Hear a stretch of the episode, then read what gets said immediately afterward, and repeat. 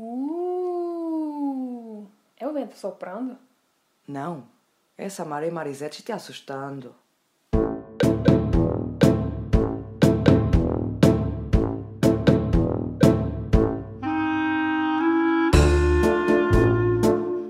Marisete, episódio 4 Graças a Deus, já tá quase na hora de, de. Como que fala? da resolução do caso, Pelo para a amor gente de saber Deus, o que é que tá é o uma fim. novela.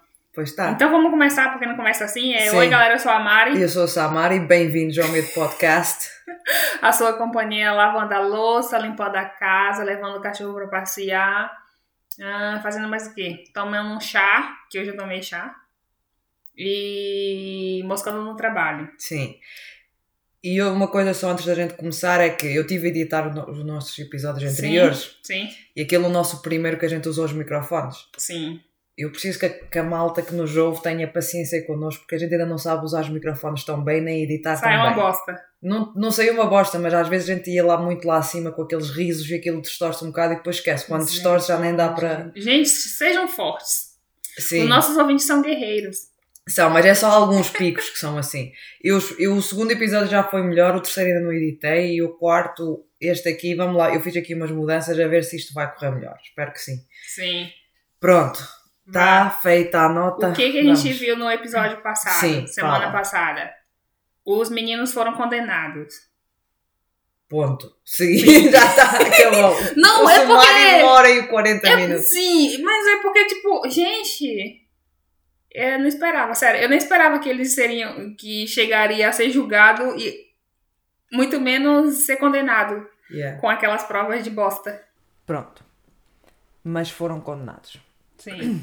Ora, então vamos continuar aqui com a história. Eu quero saber o desfecho disso, pelo amor de Deus. Sim, eu me segurei, não olhei na internet. Sim, mas isto ainda fa... Este aqui, este episódio de hoje vai ser o maior deles todos. Sim. É, o meu roteiro é gigante neste aqui, mas é porque eu tive que tipo, fazer um resumo do caralho e condensar tudo aqui só neste episódio, que é para depois fazer o desfecho no 5. Sim. mas eu vou tentar fazê-lo em menos de duas horas, vamos ver se eu consigo. Então, Vamos evitar falar abobrinha. sim, Vai. merda, pronto. Vocês falam abobrinha também? Não, A gente fala, vai. pronto. Enquanto isto está a acontecer o julgamento, Sim. aconteceu uma coisa ao mesmo tempo que é o que vai mudar tipo o caso todo e é o que vai é bastante decisivo para o caso aqui que vai acontecer. Então, enquanto isto está a acontecer, dois realizadores de documentários, eles, eles faziam documentários já antes, Uhum. que é o Joe Berlinger e o Bruce uh, Sinofsky. Uhum. Eles são, acho que de Nova York, não sei, mas de uma cidade grande qualquer. Eles foram, eles ouviram falar do caso e foram até West Memphis só fazer assim uma reportagem sobre o caso. Uhum. Porque eles costumam filmar, eles costumam filmar assim, tipo, Sim, sim. histórias verídicas e quê. E eles na altura até pensavam, "Bom, isto aqui de certeza que são culpados, porque os mídia todos retratavam-nos assim, era só assim para eu dar assim umas filmagens e falar com, com o público à Sim. volta, com os vizinhos e não sei o quê. Foi, foi uma dupla? Sim, eles trabalham sempre juntos. Olha aí, tipo, a Samara e a Mari. Vamos lá Isso. dar uma. Vamos lá escrever, só, tipo, pesquisar pra gente postar aqui no nosso podcast. Sim. Foi mais ou menos isso. Exa- Eu só que no- nós somos mais novas e mais bonitas. Ah, tá bom. Mas pronto. O Joe e o Bruce então ah, pensavam que ia ser assim uma filmagem Aham. normal, chegam lá e o que eles não fazem ideia é que esta aventura deles, Hã. que ia ser só assim por tipo Por, umas filmagens assim, vai durar 20 anos. O caralho, Então, que trabalho! E- esses, esses são mais detalhistas que a Saba. sim. Não, mas se fosse eu, eu tinha sido igual. 20 anos, Yeah. Misericórdia. Tá editando ainda, vai. Ah, não! ah, não, não é disso. não- Eu sei, Sim. eu entendi. Mas Só do- foi. Sim, Vai, para Saba, brincar, vá. Então, quando eles foram lá filmar, como eu falei, eles pensavam que eles eram cul- Hum. Aham. culpados, mas quando eles começaram a filmar, Hum. e que foi até quando eles estavam no julgamento, por isso é Uhum. que o julgamento, por isso é que a gente sabe bem o que é que aconteceu lá. Porque eles fizeram essas imagens. Exatamente. Todos os julgamentos que há na face da Terra, Hum. acho eu, não sei, quer dizer, sei lá se isso acontece num país, sei lá, no meio do nada. Mas pelo menos nos países que, que nos Estados Unidos acontece e noutros também. É que todos os julgamentos são ah, Está tudo registado, Sim. está tudo escrito. Por Sim. isso é que tens lá aquela senhora que tem aquela coisa na boca que ela está a falar, mas tu não a ouves. Aham. Ela está a redigir tipo tudo o que está a ser dito. Os documentos todos do julgamento têm, são todos Sim. e são presentes a público. E só que de vez em quando os juízes permitem que as câmaras entrem. E Uhum. aí tu pronto, já tens já tão evidência, tem em vídeo. Mas isto não acontece sempre. Porque eu Neste- já, vi, eu já vi até alguns julgamentos que não tinha vídeo, mas tinha tipo a il- ilustração de, de Sim. que alguém pintou. Exatamente, e isto é bastante comum que tens um jornalista Uhum. que é ilustrador e que vai lá ilustrar. Ahm, então, neste caso aqui o juiz permitiu, tu tens sempre de pedir permissão ao juiz Sim, se podes filmar ou não. O Ah, juiz mas o permitiu. juiz O juiz permitiu porque vai de perto- peito aberto de galo, que eu isto aqui, claro, tu vais ver aqui como a gente faz julgamento aqui no Arkansas. que São muito bem feitos, muito bem investigados e que são bastante chocantes, assustadores e é por aí eu, nós somos os maiores, eu sou o herói aqui, o juiz, eu claro que vou deixar os vocês filmar. Então, Hum. eles estão a filmar o julgamento e ainda antes do verdicto e da sentença, o Joe e o Bruce começam a ver que havia muitas contradições nos argumentos e que havia falhas nas provas. Estão tipo, mas que merda é esta? E eles, entretanto, tiveram. Porque isto nem estava nos planos deles, mas eles depois pensaram: olha, nós queremos falar é mesmo com os rapazes, com o Damien e com o Jason e com o Jesse. E então eles conseguiram a oportunidade, eles falaram com os advogados: olha, vocês deixam-nos ir falar com os vossos clientes. Eles pediram, tipo, eles falaram com o Damien e com o Jason. Eles disseram que sim, claro, podem vir. Eles foram, tipo, nos intervalos do julgamento, eles iam lá ter com eles. Ah, e eles começaram a falar com os rapazes e, era, e tu vê, tem essas filmagens. E es- eles estão super na boa, estão a pensar, não, de certeza que eles não nos vão julgar, porque isto realmente isto é, não, é ridículo, não cabe na cabeça de ninguém. E enquanto eles estão a fazer isso, eles realmente veem, eles são mesmo inocentes. Ahm, e eles, na- eles depois pensaram que oh, isto certeza que isto vai acabar, que eles vão considerá-los inocentes Sim. e a gente está aqui, pronto, vão Tipo a filmar Mari isto. estava pensando. Isso, mas como sabemos não aconteceu. Uhum. E então eles aqui decidem, a gente vai filmar um documentário mesmo, porque o mundo precisa de ver isto. Sério, sério, de sério, verdade. sério. Porque quando isto acontece só no Arkansas, o Damien, o Jason e o Jesse, eles depois, claro podem tipo, mandar cartas aos mídias e falar: ai, não, olha, foi, Mas foi- Nós somos inocentes, a minha confissão foi falsa e não sei o quê. Só que. não tinha credibilidade. Sim, não é, é muito difícil. Quando, a coisa, quando as coisas acontecem assim em cidades. Imagina tanto de julgamento que já aconteceu em cidade Ai. pequena onde não houve ninguém para filmar e tanta merda que A aconteceu. bagaceira que tá... Exatamente. Por isso é que há tanta gente hoje em dia a ser provada inocente com Sim. provas de, de DNA, de ADN. Ahm, só que eles aqui, e é Hum. por isso que este caso vai ficar, vai tomar umas proporções tão, mas tão grandes, nacionais e até mundiais, é porque eles decidem filmar um documentário. Esse documentário chama-se Paradise Lost: The Child Murders at Robin Hood Hills, Uhum. que é o paraíso perdido, ah, os, assassinos, os, de, os assassinos de crianças no Robin Hood Hills, que é no sítio onde aconteceu. E este documentário sai em 96. Uhum. Então o crime aconteceu em 93, em 94 tem julgamento, em 96 o documentário sai. E este é um, tipo, nesta altura já havia documentários de crime, mas hoje em dia, há- tipo, hoje em dia o que não falta é documentários de crime. Sim. Mas na altura não era assim que havia... Não era aquela coisa. Sim, não havia assim muitos, isto era um dos primeiros, por isso é que isto também teve grande impacto, porque era um Uhum. dos primeiros a surgir. Então, o, eles, a maneira como eles filmaram o documentário foi da maneira como eles entenderam o julgamento. Eles, para eles, já eram inocentes e eles filmaram o documentário pela via em que eles são inocentes, Sim. porque eles podiam ter filmado o documentário pela via que eles eram culpados. Pela é? aquela bagaceira lá. Só que eles viram bem que isto não é. Pronto. Então, ah, isto inclui, como eu já te falei, as filmagens do tribunal, inclui também entrevistas com o público, inclui várias provas. E foi este documentário que eu vi e na altura era em 2010, pai, há 10 Sim. anos atrás, eu estava em Portugal, eu estava a estudar ainda na universidade lá e eu apetecia ver uns documentários e aquilo apareceu lá e eu pronto, eu vou ver. E a partir daí então consumi tudo que era, que era do, disto. Ah, o Joe e o Bruce, então esses realizadores, eles fizeram a promessa a eles, eles lançam um documentário Uhum. e depois fazem a promessa a eles mesmos que eles iriam acompanhar este caso até ao fim. Que eles não iriam só lançar o documentário e pronto, esquece, acabou o documentário agora que faça o trabalho dele e, e nós vamos partir para outros projetos.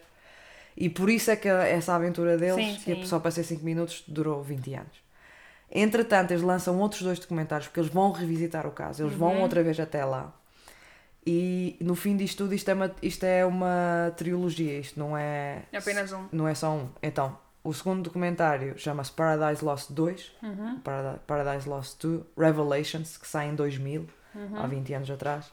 E o terceiro, 20 anos. sim, o terceiro é Paradise Lost 3, o número 3, uh, Purgatory, que é Purgatório, é que sai em 2012. Então temos um que sai em 96, um que sai em 2000 e outro sai em 2012. Olha, tipo, o espaço de tempo. Estes documentários foram nomeados para Emmys e, uh, e. Oscar de melhor, de melhor documentário na altura e é muito popular, especialmente o primeiro. O primeiro explodiu. E se formos a ver bem, e toda a gente sabe disso, e até os próprios West Memphis 3 falam disso, que se não fossem estes documentários, este caso teria sido abafado e a conclusão do caso e das vidas todas daqueles que eram envolvidos teria sido bastante diferente. Sim. Porque os mídias nessa altura só relatam as informações dadas pela polícia e depois adicionam uma pitada de drama ali, um bocado de sal e Sim, pronto. ainda mais com o resultado, tipo, Sim, e a, e a voz dos presos nunca é amplificada. claro. Ninguém iria acreditar deles, neles, como tu falaste há pouco. Ah, e seria muito difícil eles saírem da prisão. Talvez teriam conseguido, mas. ah, e uma pessoa que já é julgada mostrar-se que é inocente, tipo, é anos e anos e anos e anos. Quando o primeiro documentário sai em 96, muita gente, tipo, começa a ouvir, começa a ver aquilo. E as pessoas ficaram tão revoltadas, mas tão revoltadas. e por isso é que a gente está a falar de proporções a nível nacional. Que as pessoas, que merda é esta? E tu começas a ver que isto é um, também um dos primeiros casos onde as pessoas começam-se a reunir e a exigir justiça, Sim. mas não é só de lá perto do Arkansas, é tipo do país inteiro. Então começou a mobilizar bastantes pessoas, foi tipo uma loucura mesmo. Ah, não só porque houve muitas pessoas que se identificaram com os três rapazes, Sim. porque também ouviram, ouviam música rock, também sentiam-se à margem Sim. da sociedade, não eram populares, liam os mesmos livros, etc. Não só como também porque dava para ver que isto era uma caça às bruxas sem fundamento nenhum, porque aqui não há bruxas. As bruxas só existem na cabeça deles. E a pensarem que o sistema não pode permitir uma injustiça e um erro assim tão grande. E ainda condenar apenas perpétuas e um deles De está no morte. corredor da morte, está à espera de Tu ser tem, tem noção morto. disso? Não, nunca estive nessa situação, ainda bem. Misericórdia. Ainda por cima, quando dá para ver que são tão inocentes. Ah, e foi esta multidão que deu o nome West Memphis 3 ou WM3, Uhum. como redução, ah, a este grupo de rapazes. Ah, já nos anos 90, no início da internet, eles começam a criar ah, as páginas na internet, Sim. um website para os libertar. E o, o mais conhecido é, é o wm3.org. Uhum. Uh, e começam a fazer várias manifestações, vão até lá, até West Memphis, estão sempre a fazer manifestações, eles mandam tipo postais e cartas aos rapazes na prisão. E isto não só dos Estados Unidos, estão a receber tipo cartas e postais de tudo que é lado uh, do mundo inteiro. Uh, a banda Os Metallica, embora não tenha dado muita cara, eles deram um consentimento aos realizadores do documentário para usarem a música deles livremente. Sim. Tanto que a música do, do, dos Paradise Lost é, é tipo, abre com os Metallica. Uhum. Ah, e como é óbvio, os membros do grupo também se identificavam com eles. Eles próprios faziam aquela música Sim. que eles escutavam, não é? Ah, mas não só os Metallica, muitas celebridades identificaram-se e ficaram revoltadíssimas, mesmo que não se identificassem, ficaram muito revoltadas. Uhum. E um dos mais conhecidos são o Johnny Depp, Uhum. que tu sabes quem é, Sei. o Eddie Vedder, que é o cantor dos Pearl Jam, é uma banda de grunge Uhum, muito uhum, conhecida. uhum, uhum. A Winona Ryder, é, tu se vires a cara dela, tu se conheces, ela é uma atriz super conhecida dos anos 90 e até era casada com o Johnny Depp há muitos anos atrás. O Peter Jackson, que é o realizador dos filmes dos Senhores dos Anéis. Uhum. Ah, são tipo, isto é tudo gente Sim, tipo- muito conhecida. Também tens o Henry Rollins, que alguns vão conhecer dos nossos ouvintes talvez, que é o cantor dos Black Flag, uma banda punk, punk conhecida. E a Natalie Maines, a Natalie Maines vai voltar aqui à nossa história outra vez, que é Natalie Maines, ela é uma, uma das três cantoras de, de uma banda que se chama, costumava se chamar Dixie Chicks, mas agora só chama The Chicks. Que pode não ser muito conhecida tipo, no, teu, no, Uhum. no, no Brasil, mas é bastante conhecida no, nos Estados Unidos. Eu acho que é country, mas eu nunca ouvi. Ah, e o envolvimento destas celebridades trouxe muita publicidade ao Sim, caso. claro. E uma coisa que estas celebridades pensavam ela, que elas pensavam era que, pronto, nós como somos famosos, basta a gente agora envolver-se, isto, eles vão sair rápido. Mas estavam muito errados. Ah, eles continuaram na prisão porque o sistema de justiça é super lento, ah, ainda mais o juiz e o procurador ainda estão todos no mesmo sítio e já sabes como é que eles nunca vão admitir um erro assim. Eles têm que admitir o erro? Não. Até um álbum de música chamado Free the West Memphis 3, que é Libertem os, os West Memphis 3, foi lançado com músicas destes artistas, artistas todos bastante conhecidos e a angriar bastante fundos. Eles aqui nesta altura, até o, o Eddie Vedder estava a dizer, nós como pensávamos, porque nós como somos famosos estamos, estamos a envolver-nos que eles vão sair rápido, que até estes fundos que a gente está a angriar é para depois eles poderem ter uma vida cá fora, porque eles não conseguiram ganhar dinheiro nenhum enquanto estão na prisão. Eu, mal nós sabíamos é que estes fundos ainda é para a batalha de defesa para eles saírem da prisão. Caralho! Ver? Então, foi aqui também que, em 2002, uma senhora chamada Mara uh, Leverett escreve o livro Devil's Knot, The True Story of the West Memphis 3. Este é o livro que eu li. Uh, e que basicamente eu usei para contar quase esta história toda. Claro que eu, com, também usei informação de outros artigos e também dos três, porque eu vi os três documentários e ainda um outro que eu depois vou-te falar mais tarde. Há também um filme baseado no livro que é, também chama-se Devil's Knot, que foi feito em 2013 com a Reese Witherspoon e Colin Firth, são também atores bastante conhecidos, só que o filme está uma merda, pelo que ouvi dizer. Então nem sequer vi. Os documentários são tão bons que nem vale a pena tipo, para mim fazerem um filme destes. Ahm, e com tanta documentação, tu tens tantos documentários a sair, depois tens assim um livro que toda a gente vai começar a ler a sair, estás a ver? Então isto está a ter tanta publicidade, tanto que agora toda a gente já sabe, está tudo revoltado. Os únicos que estão agora a ficar furiosos é o juiz, porque está a ser mal Claro. falado, o procurador, porque está a ser mal falado. O, o- a família das crianças que ainda acredita na palavra da polícia. A polícia está a ficar tipo, que merda é esta? Estão aqui todos a cair em cima de nós. Nós a pensar que éramos os maiores. Ahm, e então, só que tu, como já sabes, estes foram sentenciados em 1994 e estão a começar a cumprir a sentença deles. Vamos então falar aqui um pouco da vida atrás das grades deles. Sim. Ah, o Jason. Ah, o Jason, quando recebeu o verdicto, não quis acreditar que aquilo estava a acontecer. Ele entrou em estado de choque e ele dizia que nem sequer conseguia falar nem respirar, porque para ele aquilo era tão absurdo. Ele tinha a esperança que no julgamento a verdade ia vir ao de cima e que ele não tinha nada a ver com aquilo, que, isso seria feito óbvio. E só que depois de receber o verdicto, ele disse que era igual a ter recebido uma pena perpétua ou pena de morte. E para quando eles disseram culpado, ele, para ele, ele, tipo, para ele acabou tudo. Porque no fim de tudo, hum, eles sabiam a verdade dele Sim. e a verdade dele, o facto de ele ser inocente, enquanto as pessoas pensavam que ele era culpado, magoava muito. Magoava, magoava muito que as pessoas pensavam que ele era culpado.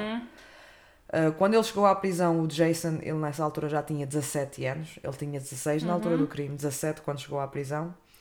E ele é, ele é pequeno em estatura, é magrinho, uh, e ele sabia que tinha que ser forte, indo para a prisão, porque é tipo uma selva. E este era o mantra dele, que eu sou forte. E desde o início, quando começou a cumprir a sua sentença, ele foi espancado várias vezes porque eles pensavam mesmo que ele era um assassino e um violador de miúdos. Nossa senhora. E sabes que Sim. Crimes contra uh, meninos ou meninas são. uh, as pessoas depois estão, levam com vingança em cima de outros presos. Um, ele ficou com alguns ossos partidos e perdeu, Ai, e perdeu alguns dentes. E ainda hoje tem algumas cicatrizes desses tempos. Só que pouco depois os documentários saíram e os presos tomaram conhecimento dos detalhes do Eita caso dele. E então aí pararam de espancá-lo porque aí viram, ok, afinal ele é inocente. Uhum.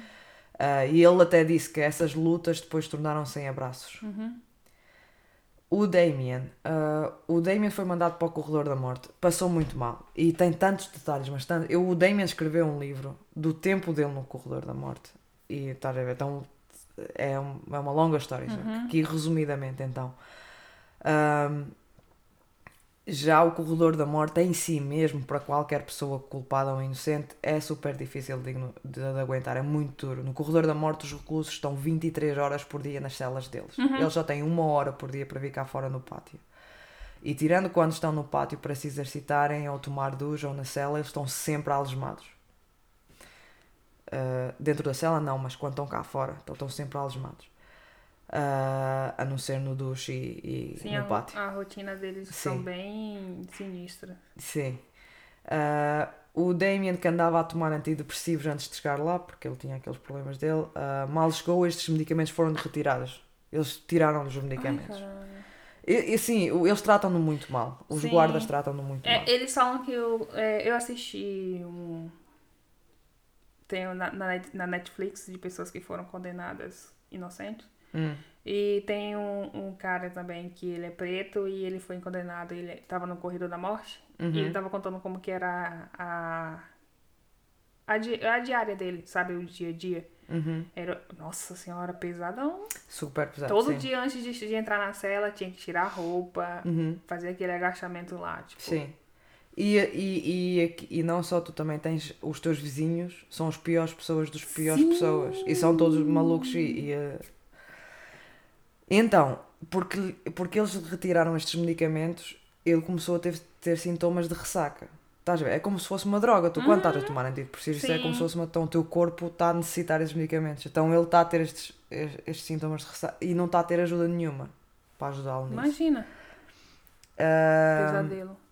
e como eu te falei, então, as pessoas no corredor, da, os vizinhos dele, ah, eram todos maníacos e muito assustadores. Foi o que ele falava e ele, ele até conta histórias de alguns.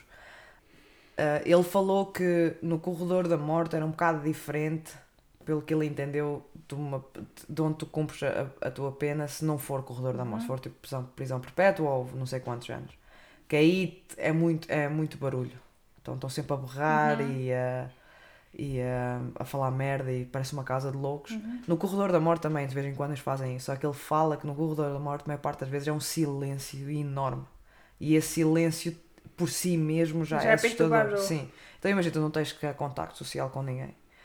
Ahm, ele falou que eles nunca conseguiam dormir bem, nem por muito tempo. Isto é uma tortura, tipo, tu estás no corredor da morte, não é, não é confortável. Eh, Ele diz que no corredor da morte, então, eles apagam as luzes às 10 e meia da noite, mas depois voltam a acendê-las às 2 e meia da manhã. Então só tens aquelas poucas horas de escuridão, mais nada. E depois tens sempre o barulho de abrir de celas e fechar, e das chaves, tipo, sempre Sim. a correr. Então tu nunca tens assim um descanso e, e nunca se consegue dormir profundamente, foi o que ele falou. Ah, e depois ele também falou que, que nem sequer era aconselhável a alguém dormir profundamente porque parecia que eles tinham que estar sempre atentos ao que se podia Sim, passar à claro. volta deles. Porque é um mundo perigoso onde eles estão. Ah, Fica então, só uma pessoa por cela? É só uma- eu acho que sim, o corredor da morte é só uma pessoa Uhum. por cela, mas Para tu- não ter aquele caso de tipo sim, se consideram. matar ou matar o outro. Sim, e acho que é também porque para também eles não terem contacto social. Mas ahm, mesmo assim tu nunca sabes o que é que pode acontecer. Eh, então eles, eh, eles estão ali num estado de privação de sono. E tu sabes, quando estás numa privação de sono, tu estás em louca. Ah, ele disse ter sido espancado pelos guardas várias vezes. Ah, ele diz que também foi castigado muitas vezes e posto no buraco, que é a solitária. Que é o, que é o pior dos piores, é quando Sim. tu vais para o buraco. E há vários estudos psicológicos que têm vindo a sair sobre os efeitos do buraco numa pessoa. Ah, e tu não tens. É tipo, o efeito é devastador mesmo numa pessoa, culpada ou inocente. Ah, ah, e há uma expressão que diz que é ah, homens fazem-se e quebram-se ao mesmo tempo no buraco.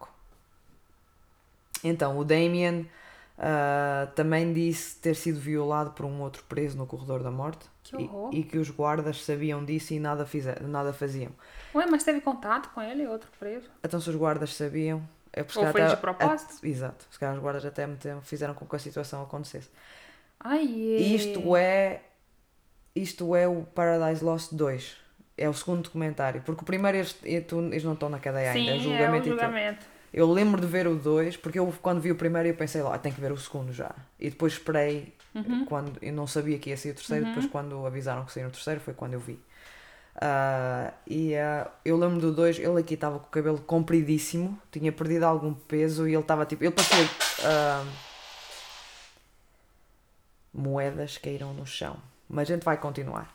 Ahm, ele estava tipo, cabelo boeda comprido, unhas compridas, só que ele estava com a roupa de, de- Da cadeia. da cadeia que é branca, senão ele, por ele estava preto. Só que tu, a depressão na cara dele, quando eles foram fazer as entrevistas, ele quase nem conseguia falar. É, é, tu se vês o segundo, é bastante assustador, tipo a cena dele. Ahm, tu- é tanta pena dele, tu sabes que ele é inocente e está ali a sofrer aquela merda toda. Ahm, ele falou também que no corredor da morte tu tens que ter mais cuida, tens que ter mais medo e cuidado dos guardas e da, da administração do que dos próprios presos. Porque já não bastava tu estás ali que eles até te fazem a vida ainda mais difícil. E eles aí ele fizeram o mesmo, porque ali no Arkansas, estás a ver, as pessoas da prisão estão do lado dos polícias. É tudo igual, então. Ai, Pronto. horror. Então, a- como te falei, a pressão psicológica é enorme. E isto nem é metade daquilo que ele experienciou. Ele foi, foi mesmo brutal para ele o tempo que ele esteve ali. Ah, ele disse que no tempo que ele esteve ali que houve entre 25 a 30 execuções dos vizinhos dele. Tipo, que iam ser mortos. Então imagina, tu estás ali à espera da Tá tua chegando. vez. É, estás à espera da tua vez. Ah, o Damien disse também que ele tentou ah, quase todas as práticas espirituais e meditativas que existiam só para se manter tipo sano Sim. durante aqueles anos todos. Embora na prisão ah, e depois de toda a cena da religião ter sido usada contra ele, Uhum. não significou que ele deixasse essa parte da Sim, sua claro. espiritualidade de lado. Porque muita gente se calhar dizia, pá, esta merda pôs-me aqui na cadeia, eu agora não quero saber. Mas não, ele ainda abraçou Sim. mais essa parte dele. Ah, e conectou-se com isso ainda mais porque ele começou a ler ah, imensos livros sobre o tópico e ah, praticando várias cerimónias com ele próprio na cela para conseguir aguentar o facto de estar ali fechado ah, no pior lugar do mundo. Ele começou a praticar magic e magic em inglês significa magia, mas este magic é escrito com K. É tipo M-A-J, eh, não é? M-A-G-I-C-K. É um K adicional. E não tem nada a ver com magia. Uhum. É uma, uma tradição espiritual oculta que incorpora o gnosticismo cristão. Eu não sei bem o que é, que é isto, mas tipo as práticas energéticas do taoísmo e, o ju- e o judaísmo esotérico. Tipo, mistura, mistura esta cena do cristianismo, esta coisa do taoísmo e esta coisa do judaísmo, tudo junto.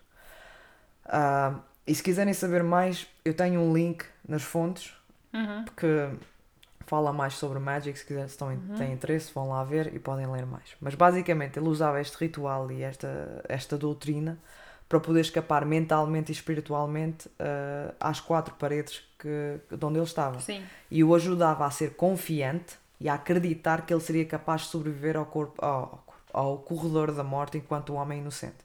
Porque tu precisas de acreditar e ter alguma esperança Sim. para estar ali e estás o suficientemente bem fisicamente e, psi- psicologicamente. Então foi isso que ele fez. E é sobre isto que ele tem o livro. Ele escreveu exatamente sobre isto, de como é que estes rituais o ajudaram e outras coisas, e ele agora ah, ajuda outras pessoas com isso. Mas mesmo assim, os efeitos físicos da prisão para o Damien foram, bem, foram bastante evidentes, mesmo ele sendo uma pessoa ainda jovem na altura, porque ele tinha 18, 18. 19 quando foi preso. Ele sofre de artrite ah, e ele tem memória a curto prazo, ele esquece facilmente de muita coisa. Por que será? Porque ele apanhou? Ele deve ter apanhado algumas castadas na, na cabeça, mas eu também acho que deve ser, se calhar, da, não sei, da rotina que Trauma. ele tem, ou trauma, assim, de estar ali fechado. Muita sei. coisa. Sim. E também a visão dele deteriorou bastante. Ele tem que, hoje em dia, usar. Sabes aqueles óculos escuros, mesmo cá dentro? Sim, sim. Tipo, ele não aguenta luminosidade nenhuma, aquilo dói-lhe logo. Ah, e eu isto, eu isto não tenho a certeza, mas eu acho que li em algum lado, porque quando estava a ver eu não consegui encontrar, mas eu acho que lembro-me de, de ter visto isto no documentário. Ele chegou a uma altura que ele deixou de sair. Ele, mesmo tendo essa hora que podia sair ao pátio, ele recusou-se a sair. E eu acho que é por isso que ele agora tem intolerância à luz. Misericórdia. Ah, o Jesse, isto sobre o Damien, então, o Jesse, ah, eu não sei muito sobre a vida do Jesse, eu acho no segundo, porque eu não vi os três, eu vi os três documentários várias vezes há muitos anos atrás, mas eu não voltei a revê-los agora, eu, eu vi um outro que faz o resumo disto tudo, que saiu em 2012. Também vou falar nesse comentário mais até no episódio 5, porque também tem, tem grande efeito. Mas ah, eu acho que é no segundo ah, documentário onde também fala um pouco da vida do Jesse. Mas eu, quando estive a ler tipo, em vários artigos e pesquisei sobre isso, não havia lá grande coisa. Por isso eu acho que ele não teve assim. Pronto, é uma vida de prisão. Ele provavelmente andou numas rixas, provavelmente apanhou e levou e, e deu. Ah, e ele deve ter estudado algumas coisitas e deve ter trabalhado na prisão. Não foi assim tipo nada. O, o, o, o Damien é que tipo tem mais aquela cena de, de ele documentou mais aquilo que aconteceu na prisão, portanto que ele escreveu um livro sobre isso. E o Jason, outra coisa que eu não falei foi que ele depois chegou a uma altura que ele estudou imenso, ele tirou, chegou a tirar vários cursos, ele acabou o, o que a gente chama secundário, vocês chamam, é antes da universidade. Segundo grau. Sim, e e eu acho que até ele chegou mesmo a, a estudar algumas cadeiras da universidade, Uhum. tipo online. E as prisões, eles, eles tipo, oferecem esse tipo de oportunidades. Uhum. Mas pronto. Ele não deve ter tido incidentes muito graves, por senão isso teria sido notícia. Sim. E também ganhou alguma namorada que estava cá fora, estás a ver? E tipo, correspondiam sem cartas e quê. Mas isso era, eu lembro, mas isso era. Eles não estão juntos agora mais, mas era. Ele conhecia essa pessoa. Ah, tá. Ah, só que sabes que há muita gente que não. Sim, nesse caso aí os meninos eram inocentes, mas tem umas pessoas que, tipo. Sim, que não é, não precisam ser inocentes é, e casam-se e tudo. Sim. É tipo, igual, igual aquele. Saindo do assunto agora. Hum. Daquele. Daquele serial killer, que é bonitão, todo mundo fala que ele era bonitão, né? O Ted Bundy. Sim. Sim, mas o Ted Bundy, o Richard Ramirez, também casou o Charles Manson. Há tantos. É tipo. Gente. Sim. Ah, vai. Mas há mulher, isso por acaso também há psicólogos que estudam isso, que há Sim, mulheres tem que pro- que um- procuram o bad boy. Mas, é pronto. o cara que pode te matar. Sim. Enfim, vai. Então, o próximo capítulo é bem curto, que é Fama na prisão, depois dos documentários e, e do, Uhum. e do, da página da internet e de vários artigos e tudo, etc. Os três ficaram bastante famosos. Toda a Sim. gente sabia quem é que eles eram, os Sim. Boys Memphis 3 e a- as caras deles e, e como é que eles se chamavam. E eles começaram a receber muitas, muitas, muitas cartas. Cada um deles, tipo milhares de cartas. ah, de pessoas comuns, mas também de personalidades conhecidas, como te falei, de famosos. Por exemplo, ao Damien, as pessoas também começaram a mandar vários livros, porque ele adorava ler e ele estava sempre a ler. Estava, ele consumiu mesmo bastantes livros. Próximo capítulo: O casamento do Damien. A Marisette fez aquela cara tipo: Eita porra! Ah, Casou onde? Na cadeia, no corredor da morte. Deixa-me falar-te aqui então da história. Então, um dia, uma mulher chamada Laurie Davis Mas ele não já tinha namorada e tava grávida? Não, e teve bebê? teve bebê, sim. E por que, que ele trocou de mulher? Ela depois eh, não ficou com ele, porque ele está na prisão no corredor da morte, ela na, na cabeça da Domini e ele tipo, acabou. Nossa, e eu tô aqui pensando ainda que eles estavam juntos. Não, não Então ela, ela, ela acreditava que ele era culpado? Não, ela acreditava que ele era inocente, só que como é que ela, ela é, é, tipo... Mas como que você vai abandonar uma pessoa que não você é fala que... não é que Eu acho que também o amor deles não era daqueles amores que, que é para a vida toda. Eles eram bastante novos quando aquilo aconteceu. Sim, Embora ela acreditasse na inocência dela, ela não queria É- é uma- esperar. Eu queria conviver a vida dela, que era nova. Talvez, não sei porque não se falou disso, mas imagina, tipo, ela, se isto são toda a gente bastante pobre, que não tem autoridade nenhuma, não tem poder nenhum, e quando tu tens poderosos a virem e colocam o, Uhum, o pai do teu filho no corredor da morte, tu na tua cabeça acabou a tua vida, não. O que é que vais fazer mais? Ele aqui- sim, ele achei aqui não- não tem. Fiquei borocochô. Vai. Outra namorada, vai. Então, uma mulher chamada Laurie Davis, que é mais velha que o Damien, uns Sim. anos. Não muito, mas alguns. Que em 1996 vivia em Nova York e era arquiteta paisagista. Hum. Ela até trabalhava com famosos e tudo lá em. em, Olha, ah, chique. Manhattan. Sim, sim. E ah, como é que se chama? Tipo, o. Em Los Angeles eles têm o Beverly Hills, mas em. Is it Hamptons? The Hamptons. Que é tipo lá um subúrbio só de ricos, que é lá onde ele ia lá fazer os jardins bonitos Uhum. Chique. às pessoas ricas. Pronto. Não Quando a gente interessa. ficar rica, a gente vai contratar uma pessoa pra fazer nosso jardim. Claro. Ah, que eu não tenho mais nada para fazer ao dinheiro quando for rica. Sim, vai. então, ela, como muita gente viu o documentário, Hum? o primeiro, o Paradise Lost, Sim. e, eh, e como é óbvio, ficou bastante revoltada, como toda a gente, não é? Sim. Só que ela depois não parava de pensar naquilo que tinha visto. Sim. E como muitas outras pessoas fizeram igual, viram o documentário, ela decidiu mandar uma carta ao Damien, como outras pessoas já tinham Sim. feito antes.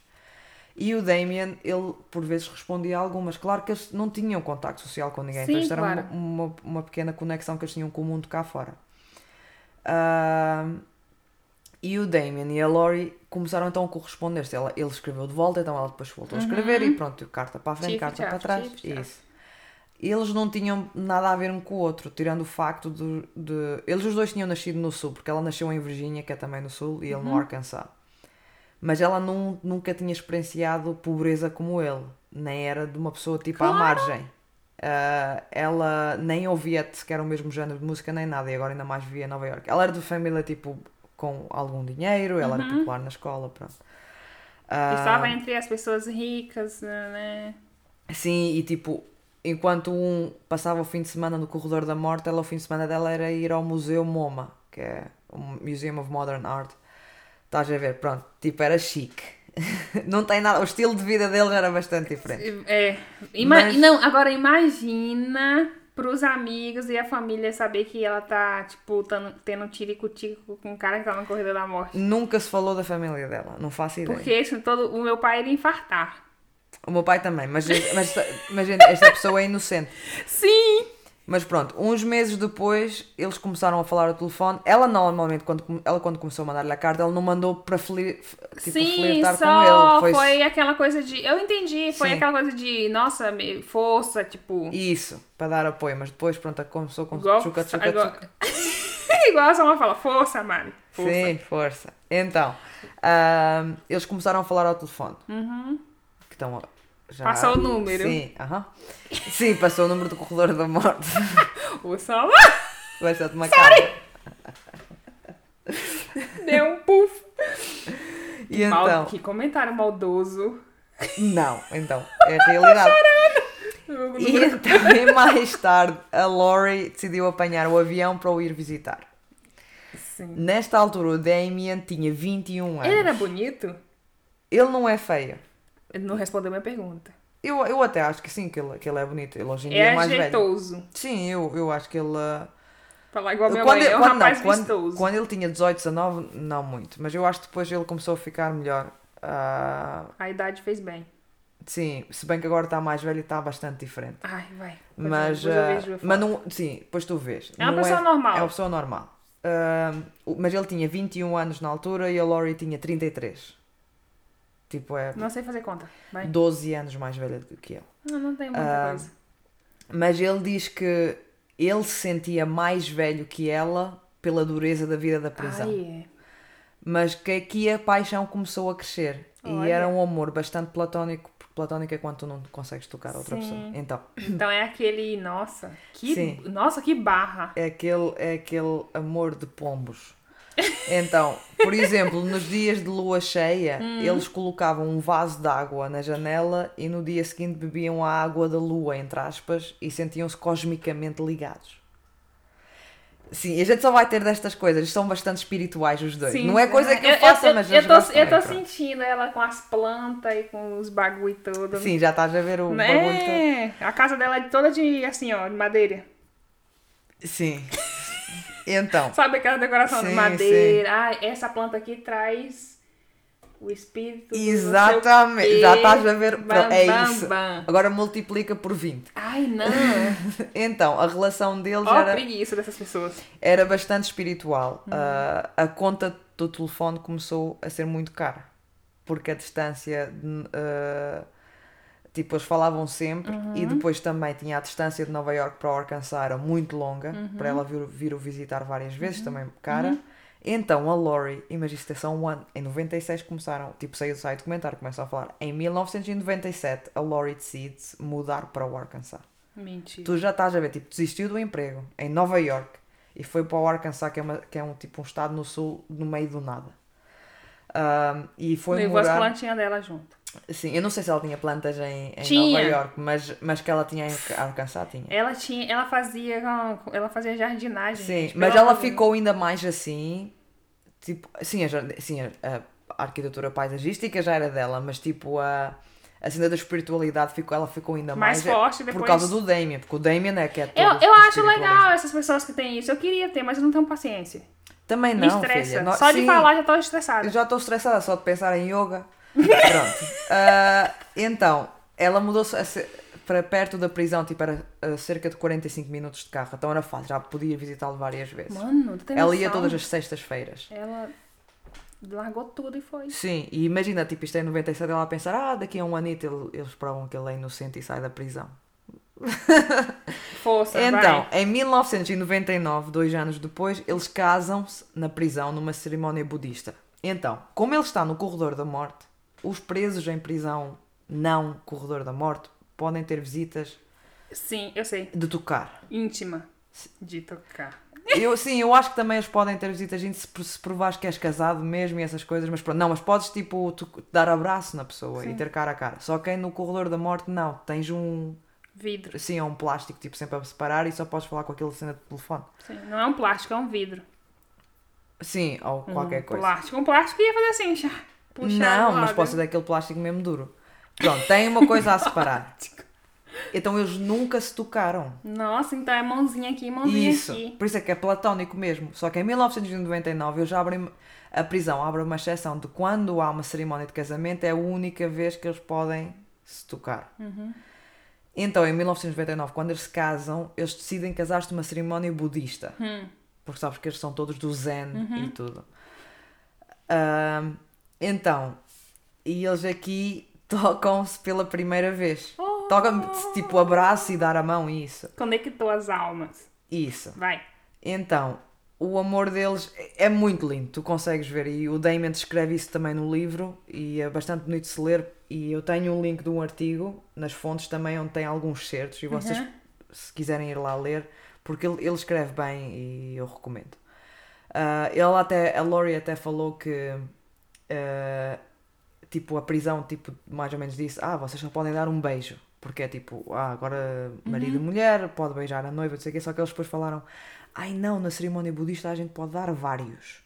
Ah, só que não era verdade. Ele só falou isso só para poderem dar vários beijos estás a ver? Então ele estava a falar isso com um sorriso na cara é, é, é bastante fixe tu, tu vês isso. Ahm, e pronto.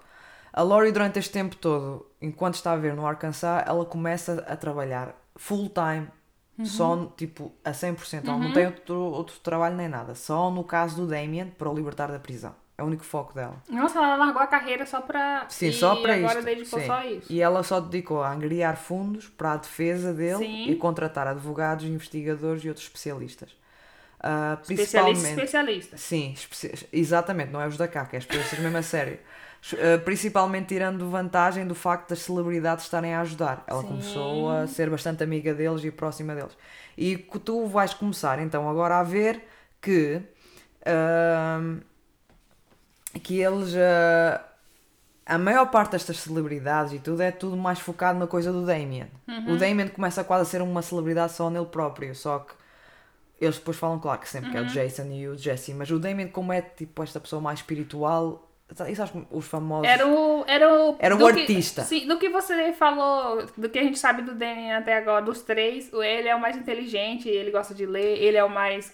O Jason é tão inteligente como. Na minha opinião, o Jason é tão inteligente como a Damien, só que o Damien é mais tipo artista. Sim. Estás a ver? Tem aquela cena das artes e da espiritualidade, Uhum. enquanto o Jason é mais. Eu não quero dizer normal. Caraca, estou sempre a tocar aqui no microfone. Não quero dizer normal porque quem é que é normal? Somos todos Ninguém. diferentes, exato.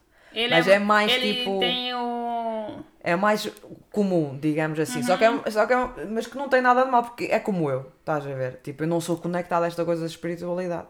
Mas, ahm, mas o Damien é, eu ele- acho que. Sim, ele se destacava. Sim, eu acho que é, ele destacava-se bastante. E é também aquele que foi condenado ao corredor da morte. Os outros estão, não estão no corredor da morte. Os outros só estão presos, prisão perpétua, assim, sem Sim, condicional, sim. só que não é corredor da morte. Sabe Eles não eu estão sou em risco três aí? de... Eu sou o outro que você nem comenta. O Jesse.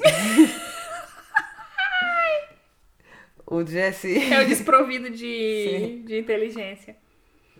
Mas tu não és desprovida de inteligência. Não, mas eu- nesse, nesse caso eu seria esse. Só tipo, que é bastante é daqui. humilde. Sim. Eu mas- na foto, só com o dedinho aqui. mas que é bastante humilde Sim. Uhum. e uh, boa pessoa de qualquer das maneiras. Só que, como é óbvio, ele tem dificuldades na aprendizagem e uh, isso, isso é bastante evidente. Pronto, próximo capítulo. À procura de outros suspeitos. Uhum. Ok? Agora vou falar de outros suspeitos. Ah, é nesse episódio que você vai falar, pelo amor de Deus, que você prometeu que ia falar. Sim, O suspeito. Você prometeu. Mas eu no quinto é que eu vou falar também. Você, ah, mas, eu você- vou falar neste e no quinto. Ah, tá. não só neste. ó, Agora já, eu vou já falar. tava nervosa aqui. Não. Eu já tava. Você vou- prometeu. Sim, vou falar de outros suspeitos. Hum, Mas também no quinto também vou falar. sim, não me importa. Vai, mas começa a abrir o agora bagulho. Vamos começar a abrir o bagulho. Então agora vamos, é, esquece, vamos esquecer deixa, Jason. deixa eu sentar Senta direito, bem. porque é a hora de eu me revoltar e Sim. vai, falar. Então, o John Mark Byers, o nosso amigo de seis empregos, Novidade, Então, que sempre é o- foi pra mim. que é o pai adotivo ah, do Christopher, que de- deu-lhe o nome, mas não é pai biológico. Sim, Então, o John Mark Byers é maluco e doido varrido. todo mundo já sabe. Sim, então. E durante este, o, o- estes documentários, ele deixou-se filmar tantas vezes. Mas tantas Ai. vezes. Ele era, ele era a personagem principal. Era os três, mais ele. Tipo, era tipo, vinha logo à frente. Era, não é porque ele pegava a frente de tudo que falava, que não sei o quê. Era dos ele. mais deles todos. No primeiro documentário, documentário, antes do julgamento, porque o primeiro documentário é quando estamos ainda no julgamento. Sim. Ele estava louco e só falava merdas agressivas para a câmara. Tipo, ele estava mesmo. ahm, Tran... tipo, ele, tinha, ele fazia um espetáculo daquilo, estás a ver? Ele exagerava o discurso dele mesmo, tipo, a falar com uma. Tipo, ele não falava só coisas assim. Não sei como é. É só vendo, pá. Ele parecia um monstro mesmo. Ah, ele até, tipo, ele foi lá ao lugar do crime, onde, onde, os, onde os corpos foram encontrados, no Robin Hood Hill, Hills, e começou lá a acender uma fogueira. E ele está, tipo, com umas jardineiras, sem t-shirt. Eu acho que ele até está sem, se eu me lembro, está sem t-shirt, com umas jardineiras. Jeans. Sim, com aqueles jeans, mas aqueles que chega aqui, aqui em cima. Estás a ver? Anos 90. E tipo, está tá a acender a fogueira e depois começa assim a falar coisas religiosas de vingança. Começa tipo a recitar a Bíblia com, com a cara tipo de diabo. Estás a ver? E depois começa assim. ah, ah, mesmo caminharei pelo vale da escuridão, não temerei nada. Que é tipo, though I walk in the valley of the shadow Sim. of the death, I shall fear no evil. E era assim mesmo profundo. E tipo, eu, eu quero que eles morram e sofram no inferno. E depois colocava mais fogueira que é para aquilo. Ouve, e quando o Tava Joe. cheirado. Yeah, e quando o Joe e o. Como é que se chamava o outro? Agora não nem me lembro. Deixei me ver o nome. Os, os caras lá. Sim, Tipo o Joe e o. Bruce. Sim, o Joe e o Bruce. ah, Deixa-me encontrar agora o Não ficou assustado, não? Ficaste que merda é esta? Eles já filmaram. Eles nem, eles, nem, eles nem perguntavam nada, eles só acendiam a câmera E, e vai, deixavam aquele deixa o artista aí. Sim, o gajo estava tipo. Possuído. Pus completamente. Ahm, Ele usava drogas? ele era traficante, mas não sei, não sei se usava. Se Ah, usava mercadoria. E então, ahm, enquanto eles estavam a, a, a filmar esse primeiro documentário em Hum. 96, ou em- não, foi em 94. O, ele é que- o documentário só na- saiu em no- 96, no, sim. na- no julgamento. Então, o John Mark Byers foi ter com a equipa deles também. Ele falou aquelas merdas todas, não é? Sim. Deixou-se filmar e tudo. Mas ele depois foi ter com a equipa deles e pensou: ah, Eu quero vos dar um presente. Porque ele está a pensar que eles estão ali a filmar, que eles estão do lado dele. Sim, claro, que foi filmar assim? a baixaria. Eles, eles, eles. Eu falei que eles mostraram que eles são inocentes, mas eles na realidade, eles quiseram filmar tipo tudo. E as pessoas depois tiram as suas próprias conclusões. E era tão fácil ver que eles eram inocentes que até eles próprios tipo, nem precisavam de pôr bastante esforço só Uhum. para mostrar a inocência deles. Que tipo, as coisas já falavam por si Sim. mesmo, as provas, tudo. Ahm, só que o John, naquela altura, ele ainda não tinha visto o documentário. Só que depois, quando viu, estás a ver que afinal ele é que era o mal da fita no documentário, e ele não sabia. Ele pensava que ele ia ser visto como um herói em frente das pessoas. Meu Deus. Então, quando eles ainda estavam a filmar, ele foi lá e muito obrigado por estarem a filmar isto e não sei o quê, por filmar a mim e quero Tem vos dar um isso? presente. Não, isto já foi, isto foi por isto não foi filmado porque ele foi é depois porque eu teria fim. vergonha alheia de ver esse homem nas filmagens. Ai não, mas isso das filmagens que eu te falei dele estar lá com as fogueiras Tu e de sente falar vergonha, merda. não? Não, não sinto porque ele parece. É horrível, tu depois vais ver. Então, ele vai lá no fim e entregas-lhe uma faca como presente. Mentira. Sim. Mentira. E eles então depois veem que a faca tem vestígios de sangue. Mentira, mentira, mentira. e eles ficam mentira. chocados de que merda! E é tipo os, os gajos. Os... Porque aqui não só, só os diretores dos documentários também têm equipa deles que estão a ajudar com as Sim, filmagens. pra filmar, eles- ilumina- iluminação, Sim, blá blá blá. Eles, que merda é esta? Tu tá de Ah, sacanagem com a minha cara. Estou a falar, ele foi e entregou uma faca e eles viram que tinha vestígios de, de sangue. Ah, Passado estou. eles, como eu te falei, embora tipo aquilo mostra que eles são inocentes, eles não queriam, eles tiveram a preocupação de não quererem incriminar ninguém mais. Eles queriam só mostrar os factos. Também não, o John Mark Byers parece culpado, mas é por causa dele, porque foi ele que falou essas merdas. O- os realizadores não falaram nada para ele falar aquilo, nem para entregar as Uhum. Só facas. ligou a câmera e. Exatamente. E aliás, nesse documentário, no primeiro que saiu, eu acho que até, acho que até é nesse que nem, eles nem falam que essa faca foi entregue. Acho que é só no segundo que a coisa começa a se revelar. Então, mas eles tiveram Uhum. Eles a preocupação. receberam a faca? Receberam a faca, assim de presente. Eles tiveram a preocupação de, tipo, de realmente pensar bem naquilo que eles iriam fazer para não incriminar ninguém, mas ao mesmo tempo para ajudar os polícias com o caso. E então, o que é que eles fizeram? Eles enviaram a faca aos polícias locais, os que estavam a investigar o caso, aqueles espetaculares profissionais. Mas o que é que eles podiam fazer? É, é a única coisa que podes fazer. Tu não podes fazer mais nada, tu tens que entregar às autoridades que estão envolvidas no caso. Ah, a faca foi examinada Hum? e o sangue na faca era consistente com o sangue do Christopher, o filho dele. O filho adotivo que está morto. Que teve as partes íntimas Sim, até foi esse teve as partes íntimas, sim, que cortaram. retiradas. Uhum. E nós sabemos que a maior parte dos crimes são cometidos por alguém que é próximo, não é? Sim. E o sangue é consistente com o Christopher. Hum. E se formos a ver, das provas todas que a polícia tem até agora, esta é a única prova que realmente parece ser em condições. Eles não têm mais prova nenhuma em condições, o resto é tudo merda. Os advogados de defesa não receberam informações Disso. disto só até mais tarde. Porque eles receberam, agora que estou-me a lembrar ainda melhor, eles receberam a faca e eles ainda estavam em julgamento.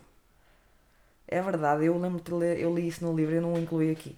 Mas ainda era julgamento. Então quando eles recebem isto e depois o julgamento está a acontecer, que é o circo todo, de repente está aqui este gajo, que nem sequer é suspeito, nem sequer está em tribunal, nem sequer nada. Estão três outros meninos. E que claramente inocentes, de repente recebem a faca. Tu tem noção que ele pegou assim, tipo, um troféu e deu pro pessoal Sim. da. Tipo, E os advogados de defesa não souberam nada disso, porque normalmente tudo o que a acusação sabe, a defesa também tem que saber. Uhum. Mas eles não souberam nada disto. O- os fecheiros do caso eram um caos, como eu te falei. Uhum. Era difícil sequer conseguir encontrar tipo, alguma coisa específica e montar uma defesa em condições. Uhum. Ah, o procurador dizia sempre que ele ia partilhar os fecheiros todos do caso com os advogados de defesa, que é o que tem que ser, Uhum. obrigatoriamente pela lei, mas ele entregava coisas sempre muito mais tarde. E a defesa nunca tinha tempo suficiente para ler, para ler aquilo tudo e interpretar e montar uma defesa, porque tens de ter tempo. Uhum. Fazer de propósito para atrasar. Eles faziam de propósito para atrasar só para eles terem menos tempo. Ele, o procurador, ele é um filho da grandíssima mãe. Ahm, o John Mark Byers depois foi entrevistado pela polícia Uhum. e até incriminou-se a ele próprio. ah, parecia mesmo culpado, mas Uhum. a polícia quase que lhe pediu desculpa por o meter nessa situação. Ai, Oxe. pensa, a gente pede desculpa por a gente colocar o nessa senhor, sim, o senhor nesta situação. Ah, e no fim dos, disto tudo, tal como eles ignoraram as contradições na história do Aaron, Uhum. eles também ignoraram as contradições na história do John Mark Byers, ignoraram a faca com o sangue do filho lá, ignoraram tudo e seguiram em frente. Mas, sim, gente, como assim? Como que você vai ignorar uma faca com o sangue da vítima? Depois do. Isto nem é o. me- e- Tu depois no episódio 5 a gente vai falar de outra coisa ainda pior do que isto que eles vão ignorar também. Depois do julgamento eh, acabar, ele e a mulher dele, que é a mãe do Christopher, a mãe biológica, Sim. a Melissa, Será que ela soube disso? De certeza, eh, mudaram-se para outra cidade de lá no Arkansas. Tipo, eles viram, Sim. moravam em West Memphis, eles foram para outra cidade. E pouco depois foram os dois presos pelo, Oxi! pelo roubo de antiguidades. Ah, que ele também era. E mais tarde. era, pra, era pra montar a loja. Sim, e mais tarde o John Mark Byers foi também preso outra vez por motivar uma rixa de rua entre miúdos com uma faca. Tipo, ele, ele tinha lá miúdos e ele assim, agora vocês têm que lutar. Ahm, e ele, ele ficou tipo lá a supervisionar a luta, se estava a correr Será que bem. foi isso que aconteceu com os três meninos? Ele e a mulher também tinham muitos problemas com os vizinhos Uhum. e a polícia estava sempre a ser chamada. Tipo, os vizinhos queixavam-se muito deles, havia muitos problemas sempre. Mas eles só eram levados à esquadra e indiciados por estes delitos, mas nunca foram condenados mesmo nem presos. uhum. E o passado deles, antes do crime contra o filho ah, acontecer, tipo antes, do, antes daquele crime, era, era, era a mesma coisa, lembras-te? Sim, Eles sim, iam para a era esquadra, não sei o que, faziam lá um relatório e tchau. Fuleiro. Então, eles estavam sempre em confusões ah, contra as pessoas, por roubo, lutas, ameaças, etc. E nada acontecia. Ah, a 29 de março de 1996, a Melissa morreu inexplicavelmente. Então, Suspeito. subitamente e sem motivo que soubesse. Ela tinha algumas marcas de agulhas no corpo e a autópsia revelou que ela tinha drogas no sistema dela. Só que não eram suficientemente para serem letais. Foi que a autópsia concluiu. Ah, então, a autópsia, Então morreu de quê? A autópsia, com, a conclusão da autópsia é que não fazem ideia se a Melissa morreu de causas naturais, suicídio, acidente ou homicídio. Não sabem nada. Sabe-se também que o John Mark Byers e a Melissa andavam a ter alguns problemas no casamento e ele até já tinha uma namorada nova chamada Mandy. Hum. Entretanto, o, o John foi a tribunal pelo roubo das, das antiguidades e Uhum. lá conseguiram chegar a um acordo para ele não servir tempo na prisão e tinha que pagar 20 mil dólares à senhora que a casa foi assaltada daquela Sim. gente. Que eles foi lá a uma casa assaltar as antiguidades e ele, então ele agora tinha que pagar 20 mil dólares a essa senhora. Uhum. E que ele tinha que mudar de residência e sair daquela zona. E estava proibido de meter lá os pés outra vez. Uhum. Esta é no norte do Arkansas. Então o juiz falou mesmo assim, tipo, ok, ou vais para a prisão, ou pagas os 20 mil dólares a essa senhora E- e, sais desta cidade nunca mais voltas aqui. Que a gente não te quer mais aqui, que isto é Uhum. só problemas contigo. Mandando o problema para outra Sim, cidade. eu nunca vi tipo nada disto assim, uma pena assim, mas pronto. Ah, o juiz diz que não quer ver mais lá. O John Mark Byers pega nas merdas e vai-se embora, não é? Não vai Uhum. para a prisão. Só que ele continua a fazer-se de vítima e a, e a insultar tudo e todos, como é de costume. Ah, que é o que ele faz. Esse cara é um. Ah, houve muito interesse na morte misteriosa da mulher dele, mas as investigações nunca o levaram a, nunca levaram a lado nenhum. Sim. Ah, embora neste caso eu posso dizer que a polícia daquela zona, porque já não é em West Memphis, isto é no norte do Arkansas, fez um melhor trabalho do que os polícias em West Memphis. Mas o problema com a morte da polícia é que não há provas concretas de nada, porque houve muita gente a sair e entrar dentro daquela casa e tipo. Uhum. ah, ou não sei se fez, se calhar, eu, eu tinha apertado mais, se calhar, com o John. no- ah, nas Mas ela só tinha esse filho que morreu? Não, ele tinha dois, ele tinha o Ryan, que é o mais Sim. velho. Mais velho que o Christopher. E cadê também. essa criança? Não sei, mas ele depois, eu acho que ele. ele ah, eu li qualquer coisa sobre ele, mas já não me recordo. Mas ele não, não tem nada tipo. Não, eu acho que ele não se meteu, nunca se meteu em problemas nada disso porque Uhum. nu- nunca soube falar mais assim dele. Mas, com- mas imagina tipo a, a- o trauma que ele deve ter ainda até hoje. Hum. Com a família que ele tem, o que aconteceu ao irmão e à mãe. e tudo. Então, depois o John Mark Byers continua a cometer crimes. A vida normal dele, Sim, dia a dia. E continua a nunca ir para a prisão. Ele era só um condenado a apenas suspensas ou multas ou condicional. É, tipo, é incrível. Tipo, nunca ia para a prisão. Uma vez, por exemplo, ele marcou. Olha para isto. Ele marcou o número errado. Tipo, ele tem o telefone, não é? Uhum. E marcou o número errado para vender droga. Só como se enganou e marcou o número errado, ele ligou à polícia sem querer. Olha que sorte é que tens que ter para ligar à polícia sem querer. Estás a ver isto? Meu Deus do céu. Então, ele ligou à polícia para vender a droga. E, e a polícia, ai que filho, que estúpido. E eles, ah sim, a gente quer comprar, sim.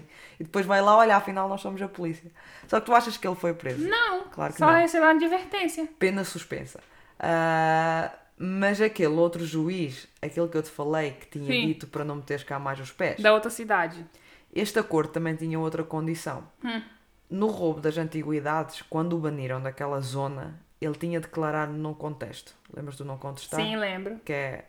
tu Já não, aprendemos. Sim, não, não admites culpa ou inocência, só que aos olhos da lei tu és culpado. Uhum. Ah, e o juiz que o baniu da zona também disse que se ele cometer outro crime, ah, não importa onde, Onde? se ele cometer outro Na crime, casa do caralho. que ele vai voltar a- ao verdicto passou daquele outro crime das antiguidades e Uhum. vai mudar o não contesto para culpado. Onde então depois ele iria ser mandado para a prisão na cena dos roubos de qualquer das maneiras. Aí já não podia. Uhum. Eu não sei como é, como é que isto, como é que o juiz pode fazer uma coisa dessas, mas ele fez. E como Eu este acho que ele já sabia que Ricardo ia fazer merda de novo. Sim, e como este crime da droga, quando ele ligou à polícia e outros crimes, eram todas penas suspensas e multas sem prisão, isto tudo era supervisionado pelo Brent Davis. O Brent Davis, eu não te falei muito dele, mas eu falei-te o nome dele antes. Ele é um dos procuradores daquele caso West Memphis 3. Nesse, Como eu te falei, as defesas normalmente eram sempre em pares, os procuradores também eram em pares. Era o John Fogelman e o Brent Davis. Eu acho que Sim. até o Brent Davis era o patrão do John Fogelman. Só Olha. que o John Fogelman foi quem fez mais o show. A Mas o- sim, mas o Brent Davis- cá de cá. Sim, mas ele também foi fazer lá um bocado de baixaria, só Uhum. que o John Fogelman fez mais. Mas não interessa, no fim de tudo foram os dois. Sim. O Brent Davis era sempre o procurador no caso, nos casos de- destes todos do John Mark Byers. Então ele era era tudo pena suspensa e liberdade condicional. Não, o John não precisa ir para a prisão. Ahm, então, mas o outro juiz, aquele que tinha banido da cidade, Sim. ele ouviu, ele ouviu falar, ai, o John ah, tem este novo crime das drogas. E ele que apanhou pena suspensa. Ele, ai sim, vou já mudar o acordo, não contesto para culpado. E o John, finalmente, o juiz mandou de volta a trazer e foi Senhora! mandado para a prisão por oito anos. pela primeira vez que ele vai para a prisão. Caraca! Só que o problema é que ele depois saiu passado 15 meses e posto em liberdade condicional. Portanto, ele só cumpriu um ano e pouco. Mano, que cara. Nasceu com o cu virado pra lua. Eu posso fazer o que eu quiser. Uhum. Imagina, a gente que vai presa assim logo e apanha uma pena do caralho e outro. Ahm, e durante anos na prisão e, e fora da prisão, sempre tipo, ele ia, estava agora depois sempre a entrar e a sair da prisão. O John Mark Byers continuava a falar mal ah, e coisas feias dos West Memphis. Ele Sim. continuou a fazer aquele espetáculo todo, como eu te falei. Tipo, isto não era só, não foi só para Sim. aquele documentário, foi sempre Ele se- continuou. e que eles destruíram a vida dele e que é por isto que ele tem uma vida horrível e de, preso, e de prisão como ele tem hoje em dia. Ele sempre teve a Desculpa, vida de hoje em dia. Eh, e que ele antes tinha uma vida feliz e que agora perdeu o filho e a mulher, o negócio dele, a casa e tudo mais, e que isto era tudo culpa deles. E embora ele tinha tido várias acusações no passado, no passado dele criminosas, como já sabemos, em todas as entrevistas ele dizia sempre que ele, ah, eu sou muito boa pessoa, eu sou um típico americano e trabalhador. Falava sempre isso. Então, Cala, mas, Mari, cala-te boca. sim, mas o público, tal como a Mari, aqueles que viram os- Uhum. os documentários, cada vez mais suspeitavam dele. Houve, mal eles viram em 96 que mal aquilo, aquilo sai, e o público, ele, eh, ele sofreu, o John Mark Byers sofreu. Não vou dizer que ele tem uma vida fácil, porque o público pôs tanta pressão e perseguiram-no imenso. Que eles, quando eles viram, foi como tu. Este, este gajo é o culpado, pelo amor da santa. E ninguém faz nada. Começou tudo a cair em cima dele. Por isso é que ele ainda começou mais furioso e a tentar defender-se. E depois era tipo aquele bate-boca. Ahm, e ele então andava sempre a discutir, mas ah, era tipo um circo. Este caso é assim, quando tu vês comentários, é tipo um circo de trás para a frente, frente para trás. E é assim, todos sabemos que a maior parte dos crimes são cometidos por alguém próximo. Eu já Sim. Uhum. disse isso pai umas 20 mil vezes, mas vou voltar a dizer. É raro um crime ser cometido por estranhos. Sim. Claro que acontece. Acontece. E eu até já trouxe casos aqui que são cometidos por estranhos. Claro. Só que é pouco provável. Ah, a polícia primeiro tem que eliminar a, a família, não é? Como falámos De dentro pra fora. dentro para fora. Mas como sabemos isto não aconteceu aqui, porque focaram-se muito na coisa satânica e Claro. dos três rapazes e pronto. Vamos, vamos passar à frente. Outro suspeito. A carrinha do gelado ou do sorvete. Não lembro desse. Não te falei. Vou-te falar agora. Sim. É pela primeira vez. Então, tu lembras que eu te falei de um testemunho que o juiz David Brunette não admitiu que fosse apresentado em tribunal de alguém que tinha confessado o crime, mas Uhum. depois negado, dizendo que tinha cometido o crime sob o efeito de álcool e drogas e que não Foi se no lembrava. episódio passado. Isso. Então, dois suspeitos no início da investigação, isto antes ainda do Damien e Sim, sim, lá no começo. Sim. O Chris Morgan e o Brian Holland são Hum. dois moços. Eles tinham histórico de crimes e eh, com drogas. Uhum. Já tinham, tipo, o registro lá criminal. Ahm, e quatro dias depois do crime, eles muito de repente mudaram-se para a Califórnia. Tipo, papá. Sim, tipo, o crime aconteceu quatro dias depois, pegam nas merdas todas e vão, vão para a Califórnia, morar. Tipo, um estado completamente diferente no outro lado do país. O Chris Morgan ahm, acredita-se que, que talvez tenha conhecido os três meninos mortos. Acredita-se que ele talvez os conhecesse. Porquê? Porque ele tinha trabalhado como condutor de uma carrinha de sorvete de gelado que passava pela vizinhança onde os meninos moravam. Então por isso é que se acredita que ele talvez os conhecesse, porque ele vendia de gelado. Ah, quando eles foram chamados para serem interrogados, eles fizeram os dois um teste de polígrafo e os dois chumbaram no teste de polígrafo, mostrando que estavam a mentir. E depois o Chris Morgan é que disse aquilo, que Tá. ele falou assim, eu se calhar até cometi os crimes, mas como estava sob o efeito de drogas e álcool, não me lembro. Tive um blackout. E não me lembro de nada. Mas no dia seguinte, tal como o Jesse, negou tudo e retirou a confissão. E a polícia diz, ah pronto, então vai-te embora. Oxe. Pronto. Outro suspeito, o Sr. Bojangles.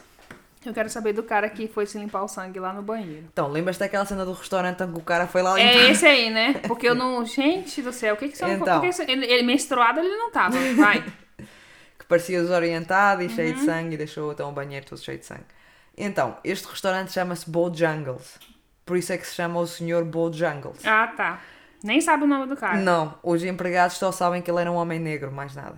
Ah, uma das vítimas, ou numa das vítimas dos três meninos, num lençol à volta dela, foi encontrado um pelo que pertencia a um homem negro. Eles retiraram um pelo que pertencia a um homem Uhum. negro, ah, supostamente, o que as provas Sim, supostamente sim. concluíram. Nesse dia, como tinha dito, a polícia tinha sido chamada ao local do restaurante ainda antes dos corpos terem sido encontrados. Sim. E a polícia decidiu que nem sequer ia entrar lá, só falou com os empregados e pronto. Mas dos- depois dos corpos terem sido encontrados, o gerente do restaurante, a pensar que podia ser uma pista, ah, a polícia foi lá e tiraram algumas provas do sangue. Ai, que bom. E os empregados também lhes deram um par de óculos de sol Hum. que pertenciam ao tal homem negro que, ele Que tinha ficou de- lá. ficou lá, tinha deixado para trás. Mas mais tarde o detetive que recolheu isto, tanto a, a amostra do sangue Hum. e os óculos de sol, e que também era um dos que estava bastante envolvido na, na investigação contra os West Memphis 3, Claro. ele, Perdeu. ele testemunhou que perdeu as provas todas. Então, nada mais aconteceu com isto. E pronto, embora o público aponte o dedo a diferentes pessoas, estes são assim os suspeitos que o público mais fala nesta altura, que é os finais dos anos 90 e os inícios dos anos 2000. Mas Por conta depois, do documentário. Do documentário, sim, estes são os três suspeitos que eles aqui começam a falar, Uhum. mas o John Mark Byers está no topo da lista. Ninguém gosta dele. Toda a gente o detesta, mas a gente depois vai falar mais do John. A gente Eu vai ficar, falar mais do John Mark Byers. eu vou ficar muito decepcionada se não for ele. A gente vai falar mais do John Mark Byers e de outros Uhum. e talvez de outros suspeitos no episódio 5. Porque eu aí eu, quando, eu vou dar aí um desfecho se calhar um qualquer que a gente vai falar. Uhum. Mas pronto, próximo capítulo. O público começa a apontar o dedo. Uhum. O público a apontar o dedo. Então, aqui depois dos comentários e estes suspeitos emergirem e a polícia ainda não fazer nada, os recursos ahm, não darem em nada, porque eles começam a recorrer à sentença Sim. a estes recursos que eu estou a falar, os West Memphis 3, que estão sempre a ser negados. Uhum. O público começa a ficar bastante por- frustrado, porque obviamente são três homens inocentes e ainda depois de tantos anos Na estão na prisão. E então o público começa a apontar o dedo a várias pessoas, mas que eu estou a falar principalmente ao John Mark Byers, que está sempre a discutir com eles e é um circo. Sim. Ah, mas embora eles eram claramente inocentes e as provas não provaram que eles tinham cometido esse crime, a realidade é que não havia outras provas concretas que dissesse com toda a certeza de que outra pessoa tivesse cometido o crime. E só a polícia queria conseguir determinar se eles se dessem ao trabalho de investigar o caso, mas como eles não lhe apetecia, estavam já três condenados lá dentro, não iam fazer Ah, mais deixa nada. lá. Uh, os pais dos meninos nesta altura, Hum. a família dos meninos, então, o John Mark Byers, como já estava a falar, continua a acusar os West Memphis 3, que são Claro. eles, que é os diabo, e só fala merda. Uh, a Pam Hobbs, que é a mãe do Stevie, Uhum. ela ficou contente, tipo, entre aspas, o mais Sim. contente que pudesse ficar por eles terem sido condenados, porque ela realmente acreditava Uhum. na, na palavra da polícia e do procurador e do juiz. Ah, só como ela, como é óbvio, ela continuou a sofrer muito com o que aconteceu, por ter Claro. perdido o filho dela, ah, e ela detestava os West Memphis 3, ela, tipo, ah, se pudesse cuspia na campa deles. Ela até chegou a processar os realizadores do documentário quando saiu o primeiro, só que perdeu. Porque ela na cabeça deles eles mostraram que eles eram muito inocentes e que não era verdade, porque ela estava muito envolvida aqui na coisa que eles ainda eram culpados. Os pais do Michael Moore, eh, que eram os mais reservados, já desde o primeiro documentário que tu vês que eles eram mais reservados, eles também achavam que os West Memphis 3 eram os culpados. Mas, e eles deram a cara no primeiro documentário e falaram um pouco, mas eram muito reservados. Só que depois disso tu nunca mais os vês. Eles no já nem aparecem no segundo documentário nem nos outros. Eles eh, desaparecem, tipo, eles não querem eh, essa fama. E nem estavam a aguentar aquilo e até mudaram-se de cidade. O próximo capítulo: A longa caminhada até à liberdade. Hum. Vamos a meio do episódio, porque eu estou aqui, são 16 páginas, estamos na 8 e são uma hora e 9 minutos. Vamos lá ver se a gente acaba antes das duas. Vai. Então, passado 10 anos de eles estarem na prisão, já estamos já a 10, a- a 10 anos eles na prisão, o procurador John Fogelman concorre para ser juiz. É o normal, muitos procuradores ou, ou advogados tipo, fazem isso. E nos Estados Unidos, tipo, eu acho que aqui na Europa é mais que são. ah, não é o público que vota. É tipo, eles candidatam-se à, à, oposição, sei lá, fazem uma entrevista e depois têm, ganham a oposição ou algo assim. Mas nos Estados Unidos eles vão ao voto, é como se fosse político. Porque, porque para eles, numa comunidade que era um juiz, de certo tipo de maneira, ou tipo um juiz mais conservador que seja tipo bastante punitivo nas leis, então eles votam no mais conservador, ou se querem outro. Então ele fez tipo campanha e ganhou. E, e torna-se juiz. Porque naquela comunidade, como a gente já vimos, eles gostam de durões que não mostram piedade nem compaixão a ninguém. Então, durante estes 10 anos que passam, muitos advogados começam a tomar interesse no caso por toda a publicidade que estava a ter, por causa dos documentários que te falei e tudo. Também os realizadores do documentário fizeram uma promessa a eles mesmos que iriam ajudar neste caso até ao fim. Sim. E começaram a contactar muita gente, desde famosos, desde pessoas famosas como advogados também. E até contactaram o, presi o presidente Clinton, o Bill Clinton, que é do Arkansas, como já falei. Ah, e também temos a mulher do Damien, a Lori, que está a fazer igual, a Sim. fundos, a falar com especialistas. E nesta altura, os advogados do Damien e do Jason já tinham soltado ah, o barco fora, os defensores públicos. Só o advogado do Jesse, E um continua. deles, continua e vai continuar até ao fim, que é o Dan uh, Stid- Stidham. Ah, então, estes outros advogados começaram a envolver-se, são mesmo, estes agora estamos advogados de peso, isto são dos melhores, se tu quiseres contratá-los, tens de ser milionário, estás a ver só como uns deles, uns começaram a fazer pro bono, que é de, que é de Borla, neste caso, mas De depois, bom coração. sim, e também para ganharem publicidade Mídia. para eles próprios, claro. Mas depois tem, tem outros que estão a fazer, mesmo porque o trabalho deles é só mesmo para libertar inocentes Sim. que nem é. Então, ah, e especial, não só advogados, como especialistas. Tu aqui precisas, não precisas só de advogados, precisas de Sim, especialistas é foren- sim, de, fo- de, foren- de ciência forense e tudo. Então, ah, são bem conhecidos nos Estados Unidos, Uhum. são muito bons ah, e eram todos de outros lados sem ser do Arkansas. Isto era tudo gente de grandes cidades. Não por dizer que não há bons advogados em cidades pequenas. Há, Sim, e que só não, que eles não se interessaram em e que não envolver havia especialista especialista mesmo lá. Sim, só que eles não quiseram se envolver, só estes outros é que quiseram. Ah, então eles juntaram forças e muitos. Isto não era só um ou dois, isto, era, uma- isto era tanta gente, mas tanta gente. E depois começaram a formar equipas, que era tipo, este era do Jason, Legal. este era só do Damien. Porque tu precisas de Mas a advogado a equipe- representar cada um. Sim, mas a equipe tinha comunicação, tipo. Sim, eles falaram, eles faziam conferências. Legal. Mesmo, e tu até podes ver num documentário que estes tipos juntavam-se Uhum. todos e, e traziam especialistas, tipo, mas as especialistas, alguns faziam pro bono, que, que não cobravam dinheiro, mas outros que te cobravam e tu sim, tinhas sim, que pagar. sim, por, Isso é que, por isso é que era importante angriar fundos. Ahm, então, dois advogados chamados Barry Sheck e, ah, Barry Sheck e Peter Neufeld Hum?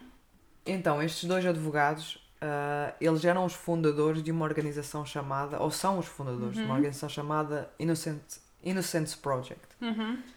que é Projeto de Inocência, que foi fundada em 1992 em Nova York. Eu, se fosse advogada, queria trabalhar lá.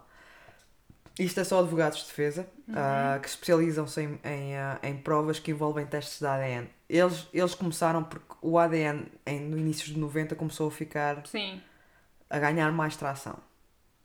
Porque a ciência evoluiu, entretanto. graças a Deus. E estes dois advogados pensaram: imagina a quantidade de pessoas inocentes que estão na prisão. Nossa, Por Então, falta de um, Isso. de um exame de DNA. Eles começaram então. Tem bastante comentário, tem comentário sobre isso. Sim. E tu estás a ver aquele documentário que tu falaste que está na Netflix, que Sim. é Os Fecheiros de Inocência? Sim. Isto é tudo só casos do Innocence Project. É, é- são eles.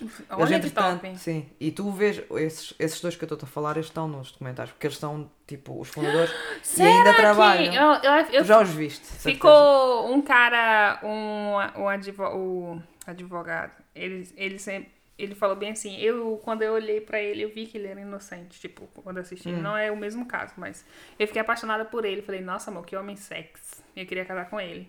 É assim mais velho? Tinham, tinha uns mais velhos e tinha um mais, assim, tipo, 40, 50 anos. Depois tu, eu depois mostro a foto Achei ele se é- bonitão, eu acho que por conta dele, sabe, Sim, ser aquela pessoa, assim, que... sim eles e são muito inteligentes. Sim, inteligente. Ele não era bonitão, tipo, bonitão, mas bonitão porque ele era inteligente. Exatamente. Então, e como eu já te falei, estes dois advogados começaram-se em- a especializar então nas provas Uhum. de DNA e só que depois a organização aumentou, aumentou. Isto é cheio, tipo, toda a gente conhece esta organização Uhum. e é só presos a mandarem cartas. Eles recebem Pedindo mil, de milhares e milhares sim, a pedirem ajuda. E eles, como é óbvio, não têm recursos para todos. Porque eles são uma organização sem fundos lucrativos. Eles, eles têm do- só, só vivem de donações. Doações. eles até hoje em dia já ajudaram centenas de pessoas a saírem da prisão. E quando tu vais ver o site deles, estão lá tipo os casos todos, e a maior parte deles é negros. Tipo, tem assim um Sim. branco um ou outro, mas a maior parte é. Eu acho que na Netflix acho que só tinha um, dois só tinha, brancos. só tinha um. Era o um? último, sim, ainda me lembro. Ah, então, hoje em dia esta organização, esta organização é bem grande, com muita gente a trabalhar lá. Uhum. Ah, e embora eles tenham começado com um escritório em Nova York, hoje em dia têm, têm vários escritórios não só no país todo, como legal. Uhum. também trabalham com outras organizações noutros países, como por exemplo Ingl- Inglaterra, África do Sul, Irlanda, Austrália, etc. Caraca. Isto só para tu teres um, um background bem rápido do- aqui de quem é que eles são e deste caso. É assim, os advogados que estão a trabalhar neste caso são, dos, são deste, não é todos, porque têm vários, tem- são alguns então do, do Innocence Project, mas também tens vários que não são, são de outras organizações, ou, ou têm mesmo, são o escritório de advogados deles próprios. São, isto são todos então que, que, que vêm Montar uma equipe. isso, todos juntos para trabalhar para isto. Então pronto, no fim disto, ago- no fim disto tudo agora temos um exército todo de especialistas, advogados, celebridades e o público todos prontos a ajudar. E tu deves pensar agora, então é fácil. Agora Facinho. é papá. Facinho. Uhum. Mas não. Então, as mentiras começam a vir ao de cima, é o nosso próximo capítulo. O quê? O nosso próximo capítulo chama-se As mentiras começam a vir ao de cima. Começam a vir acima. Ah, tá. Tu gostas do nome dos capítulos que eu dou? Sim, mas esse eu não entendi. Que é, agora as mentiras começam A Aparecer. aparecer, ah, tá, entendi. Olha que fácil. só- Era só colocar isso. Pronto, mas isto é uma expressão, acho que a gente usa tanto em Portugal que eu pensava que no Brasil era igual. Mas pronto, Vai. vá. Uma das vítimas. ah, sa- Sabe o que eu achei legal? Você se empenhou tanto que você botou capítulos. sim, É tipo novela. Capítulo é completamente, sim, completamente novela. Chique, gosto, vai. Sim. Uma das vítimas, o Stevie Branch, Hum. ah, que é o filho da Pam Hobbs, Uhum. que a Pam Hobbs está casada com o Terry, e o Terry é, é só tipo, não, é, não adotou o miúdo. mas- Sim. E depois ela e o Terry tiveram uma filha, Sim, sim, Amanda. Então, ele tinha marca de dentes na testa. E já depois do julgamento, amostras dos dentes dos West Memphis 3 foram comparados com essa marca. E não eram iguais. Alguém mordeu a, a criança? Parece que sim. Uh, talvez. O John Mark Byers, em 1997, tirou os dentes todos e colocou uma dentadura. Mais tarde, um especialista que olhou as fotos da autópsia viu que o Christopher Byers, que é o filho adotivo do John Mark Byers, tinha uma marca de fivela de um cinto no corpo. Aí. O John Mark Byers admitiu mais tarde que ele bateu no miúdo com um cinto uns dias antes. Então. Quem arranca todos os dentes e coloca a dentadura, gente? E não vai ser o único na nossa história que vai fazer isso. Lembras-te da Vicky? Mentira. A, a especial. A. Qual o nome? A detetive. A detetive, que eu achei que era profissional. Sim. mesmo. Vai, mentira que ela tá envolvida. Então, em outubro de 2003, Mentira. 10 anos depois do crime, ela veio dizer que tudo aquilo que ela falou na polícia e que falou em tribunal era tudo mentira. E tu vês, isso está tudo filmado. Fazer igual as pessoas falando hoje na internet e surpreende, um- e surpreende um total de zero pessoas. Sim, só que sabes que é importante ela vir voltar atrás da palavra dela. Mas isso não é crime? Então, não, é que sim, mas, mas ela pode fazer isso ah, e é bastante importante. Porque isso é uma das provas que eles tinham contra ele, um dos, um dos testemunhos. Sim. Tu, tu oficialmente isto tem que ser provado, estás a ver? Então, ah, o Damien, ela falou que o Damien não teve relação amorosa nenhuma com ela, que ele não lhe falou nada de satanismo nem nada disso e que nem sequer ficou muito tempo na casa dela quando ela lá o convidou. Que era 15 minutos. Sim, e que nem ele nem o Jesse a levaram ao tal ritual satânico com a orgia que não aconteceu nada disto e que nunca mais viu o Damien depois disso e disse que o Da- Damien era só um adolescente normal como qualquer outro e que nunca houve nada de mais. Ela disse que tinha problemas de drogas na altura e que a polícia ameaçou-a que se ela não cooperasse com eles e falasse o que eles queriam, que, ela, que eles iriam lhe tirar o filho, o Aaron. Então, em 2004, um ano depois, ela grava uma deposição a desmentir o seu testemunho inicial 10 anos antes no julgamento. Ah, ela hoje em dia mostra-se bastante arrependida e admite que era uma grande mentirosa. Ela fala mesmo. Que ela fala tipo, I was Você a big acredita- fat liar. Acredito nela, sim. Eu acredito que as pessoas podem se arrepender daquilo que elas Sim, fazem. eu acredito nela agora, mas você acredita que foi a polícia que falou isso pra ela? Acredito. Eu acho que sim. Acredito, tipo, no, não tenho provas, por isso é que eu não posso ser 100%, mas 99,9% acredito. Ah, Lembras do Michael Carson? É aquele que falou com. É aquele miúdo que é tipo da idade deles, que supostamente viu- estava pre... não, estava preso com o Jason e que supostamente falou o que Jason confessou. confessou e que até que ele disse que tinha arrancado as bolas e que. Com o botão na boca. Sim, Isso. Então. Hum, E basicamente. morreu. Espera, não, com caralho. Eu sou logo da eu Sim. sou do drama. Basicamente, tu lembras que o Jason não havia provas nenhumas contra ele e que se não fosse esse testemunho não, tinha, não havia mais Hum. Sim, nada. foi a Vicky e esse cara aí. Sim, que tinha tido tipo, ficou super, toda a gente ficou super chocada. Então, um Michael Carson, que tinha por volta então, da mesma idade como eu te falei Uhum. deles, ele na altura tinha um grande problema com drogas, mas mesmo grande. E nesta, nesta altura ele também estava com grandes problemas com a lei e iria acabar por ter que servir muito tempo atrás das grades por roubo de drogas, porque ele já tinha tido várias oportunidades e eles agora iam dizer: Olha, agora acabou o meu, amigo, vais ficar aqui muitos anos. Só que aqui os procuradores foram ter com eles, ele nem sabia, nem foi ele que foi ter com eles, foi os procuradores que foram ter com ele. E foram ter uma conversa, e, e- porque eles sabiam, ah, então este aqui que tem, muitas tem muitos problemas de droga, vamos lá falar um bocadinho com ele. E ele aqui estava com o cérebro todo comido, tipo, ele já nem pensava racionalmente, porque ele tomava tantas drogas. E eu tô achando que ele tava com a cabeça meio machucada. Então, o que acontece é que era tudo mentira e ele disse que o Jason era super tímido, Aham. não falava nada Sim. e disse também que ele nem sabia o porquê de estar ali e estar a fazer aquela. Ele, ele disse que quando ele foi a tribunal falar, que ele até pensou: porquê é que eu estou aqui a fazer isto? Essa mas, merda. Sim, mas fez. Então, uma senhora Hum. que era outra, era uma diretora, tinha sido diretora de centro de, de detenção de juvenis Hum. na altura, no Arkansas. E ela veio falar numa entrevista. E ela, na altura, quando o Michael e o Jason estavam lá, os dois presos juntos, ah, e ela ouviu isso, ela tipo ouviu o Michael a falar esta merda lá assim: aquele Michael é um mentiroso do carago. Tipo, ela, ela e outros conheciam o Michael, eles viram lá que que é tão, tão, tanta mentira, tanta mentira, mas tanta mentira. Escancararam E então ela foi ter com o xerife que não investigou o caso, ok? Porque o, o, os- o detetive-chefe, o Gary, eh, é que investigou o caso. O xerife é tipo o patrão dele. Sim. Que manda, olha, tu, Sim, sim, Gary sim, Gitchell, sei. vais investigar este caso. Eu até acho que, ou peraí, este xerife, ou é este, ou é não. Nem sei. Eu acho que este xerife até mesmo era o da cidade onde eles, para onde eles mudaram o julgamento. Então era, até- era até outra cidade. Que era do ladinho. Sim, que era ao lado. Mas pronto, era um xerife qualquer e conhecia bem o caso Uhum. e tudo. Ela foi falar com ele porque ela era dessa cidade. Porque eles estavam presos lá. Foi avisar que era uma grande Ela fala, merda. então é que este Michael Carson só fala merda. E disse que ele é um grande mentiroso. E que ela até falou mesmo. E, tipo, e provavelmente estes miúdos são inocentes.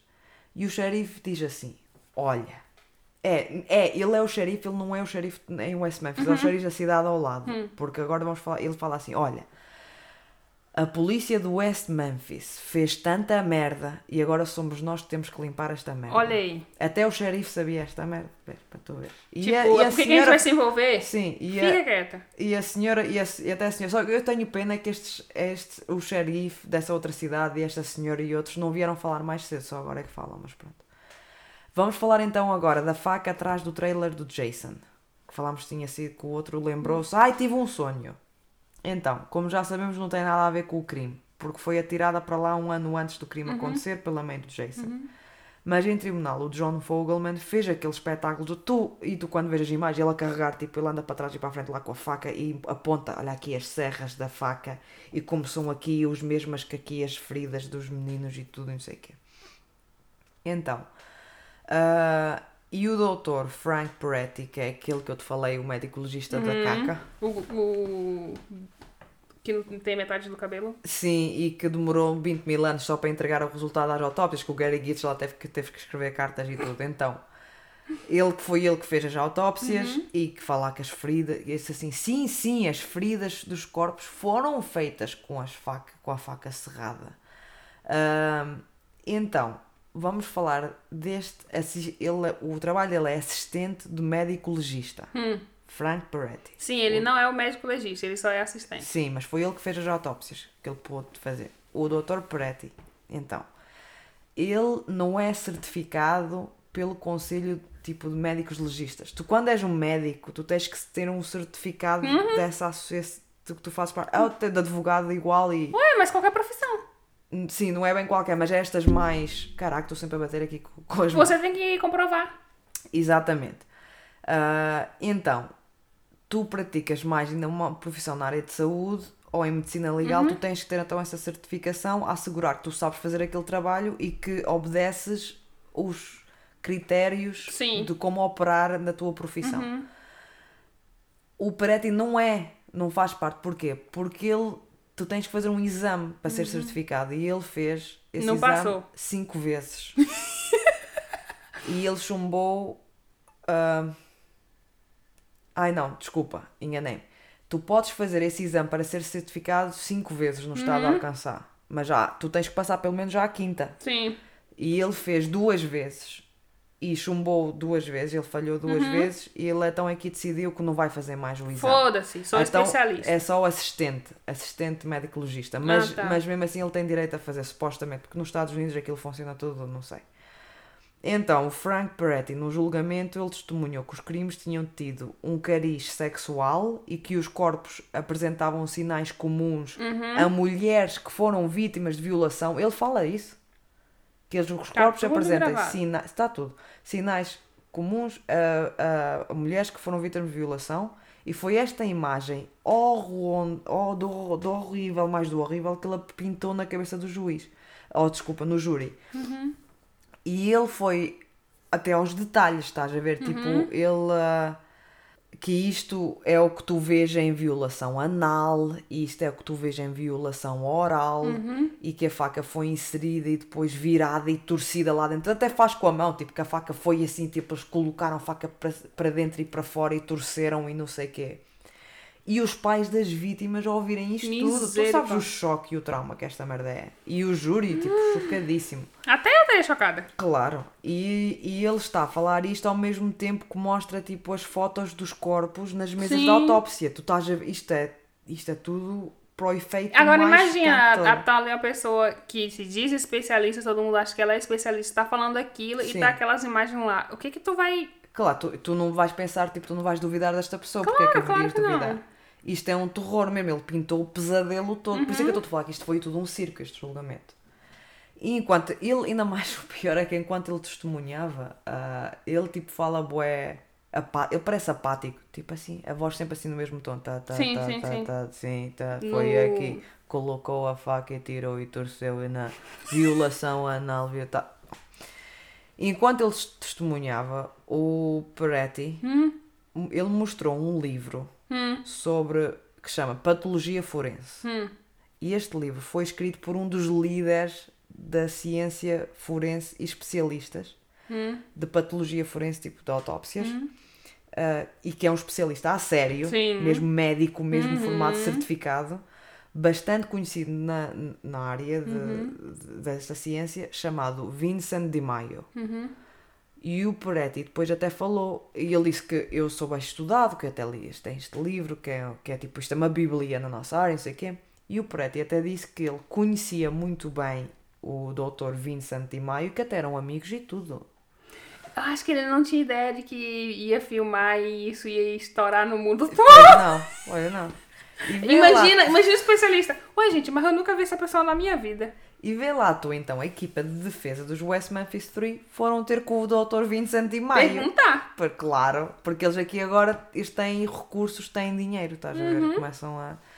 E o que é que o Vincent falou? Então, ele diz assim: ele diz que, embora as autópsias tenham sido feitas em grande detalhe, que realmente estavam bastante detalhada, que a interpretação, porque o trabalho de uma autópsia é mais interpretativo do que outra coisa. Tu olhas para as feridas e, baseado no teu conhecimento científico e na tua experiência, tu interpretas que isso tenha acontecido assim. E como tu és especialista, tu normalmente a tua interpretação é bastante certa. Sim. Só que, claro, que outros Mas será que faz também comparações, tipo, de, Claro, faz de compara- marcas? Tipo, Exa- essa marca Exatamente, e até às é, vezes é fazem mesmo. compatível com isso aqui. Exatamente. E o Dr. Pretti estava a falar, aquele, o especialista da estava a dizer que, que, a, que a faca, ou que as marcas tinham sido feitas por uma faca. Sim. Mas ele, ele, tipo, o Vincent fala, o especialista mesmo a sério que escreveu o livro, diz que a interpretação de tudo estava Hum. tudo errado. E então, Mano. Ele diz que ele não vê nada, mas nada, nas autópsias dos três meninos que indica o uso um- da faca nenhuma vez. Tipo, o, o Peretti está a falar que eles andaram lá a meter a faca e a torcer e, o cara. puxou tu e ias ver. Sim, tu ias ver cada buraco no corpo. Tu não imaginas que os corpos iam ter cada buraco e o cara. Mas geralmente é machucado de, de faca, de, Como que fala? Ainda mais tudo torcido e o caralho. Não é? Você enfiou e fez assim, Sim. tchá. E- mas tu, de- tu, até eu que não sou pessoa que faz autópsias nem entendo nada disto, eu olhando para, para eu, porque deu para ver algumas partes da- das fotos Ai, que autópsia, não tem nada de, de buracos assim, de, de, de facas ou nada dessas merdas. Bati aqui no, no microfone outra vez. Então, mas vamos passar à frente aqui no que Eu fala. curi- eu tô tentando imaginar como Eu que vou- tá os machucados. Espera, porque tem aqui outra interpretação. Então, ele diz que não há, não há nada que indique o uso da faca, de Hum. uma faca, muito menos serrada, nem nada dessas merdas. E diz que é mesmo estúpido alguém que fez a autópsia dizer que as feridas foram feitas por uma faca para torturar e que a faca foi torcida depois de espetar e mais não sei o quê, porque ele diz que as feridas foram, obviamente, feitas Ai, já, espera, já depois dos meninos estarem mortos. Todas as feridas nos corpos dos meninos foram feitas depois de eles estarem mortos. Aquilo nem foi feito enquanto eles estavam Babado. vivos. É post-mortem. E que não tem nada a ver com tortura. Porque como é que tu vais torturar uma pessoa que já está morta? Porque é que ia estar a enfiar uma faca, não é? Torturar é quando eles estão vivos. Que é o que o Dr. Pretti andou a falar. Mano, tá, esse, isso aqui tá parecendo um filme. Tá Oh. tipo. Mano! Sim, para vai. o Dr. Vincent de Maio. E não só porque eh, eles, eu, o Dr. Vincent, eu, eu ouvi-la falar, ele, Uhum. ele começou a chamar estúpido ou coisa. Estás a ver? Ah, e, e outra coisa, eles nunca se conheceram. Tipo, ele não o conhece, não são amigos. Claro que não! Ah, ah, e o Vincent de Maio é do Texas.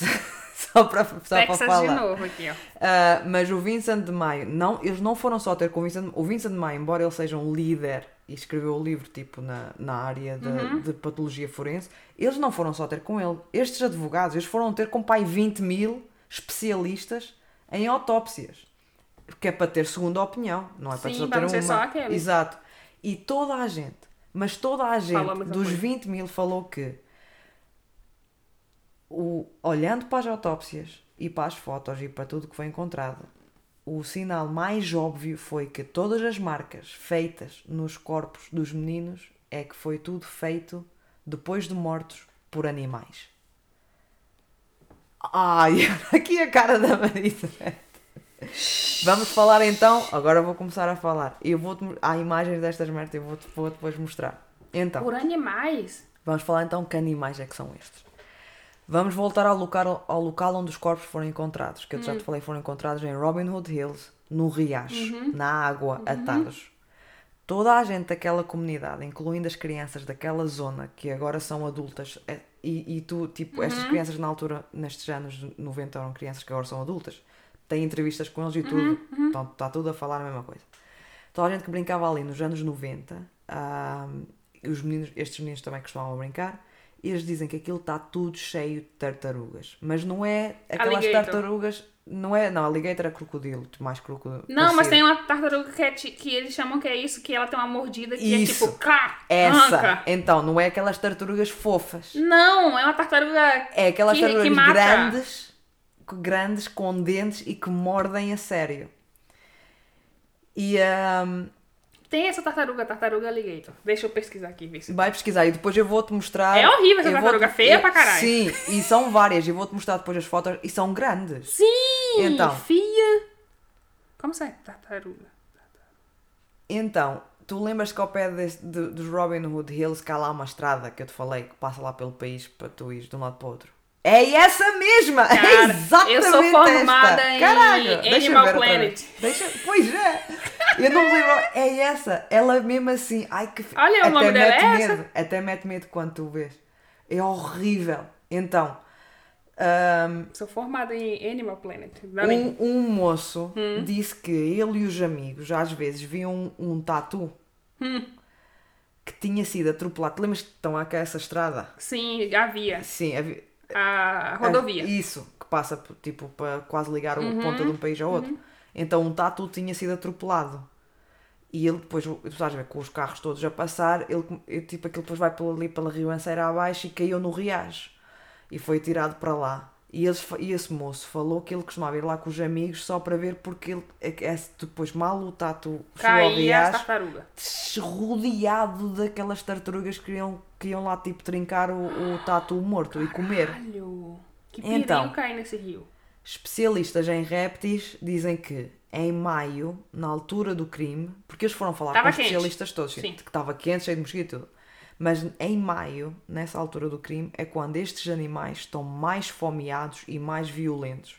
E um especialista que tem esses animais, e tu vês lá no documentário. Ela arrancou tipo, as partes íntimas do menino. Exato, vamos lá falar disso. Então, é o especialista que tem estes animais e, e, e, e tu vês no documentário, no daquele que eu te vou falar, ele até tem lá tipo uma piscina daquelas de plástico e tem essas tartarugas. Uhum. Ah, não sei, se calhar não é de plástico, mas não sei. Tipo, tem estas tartarugas.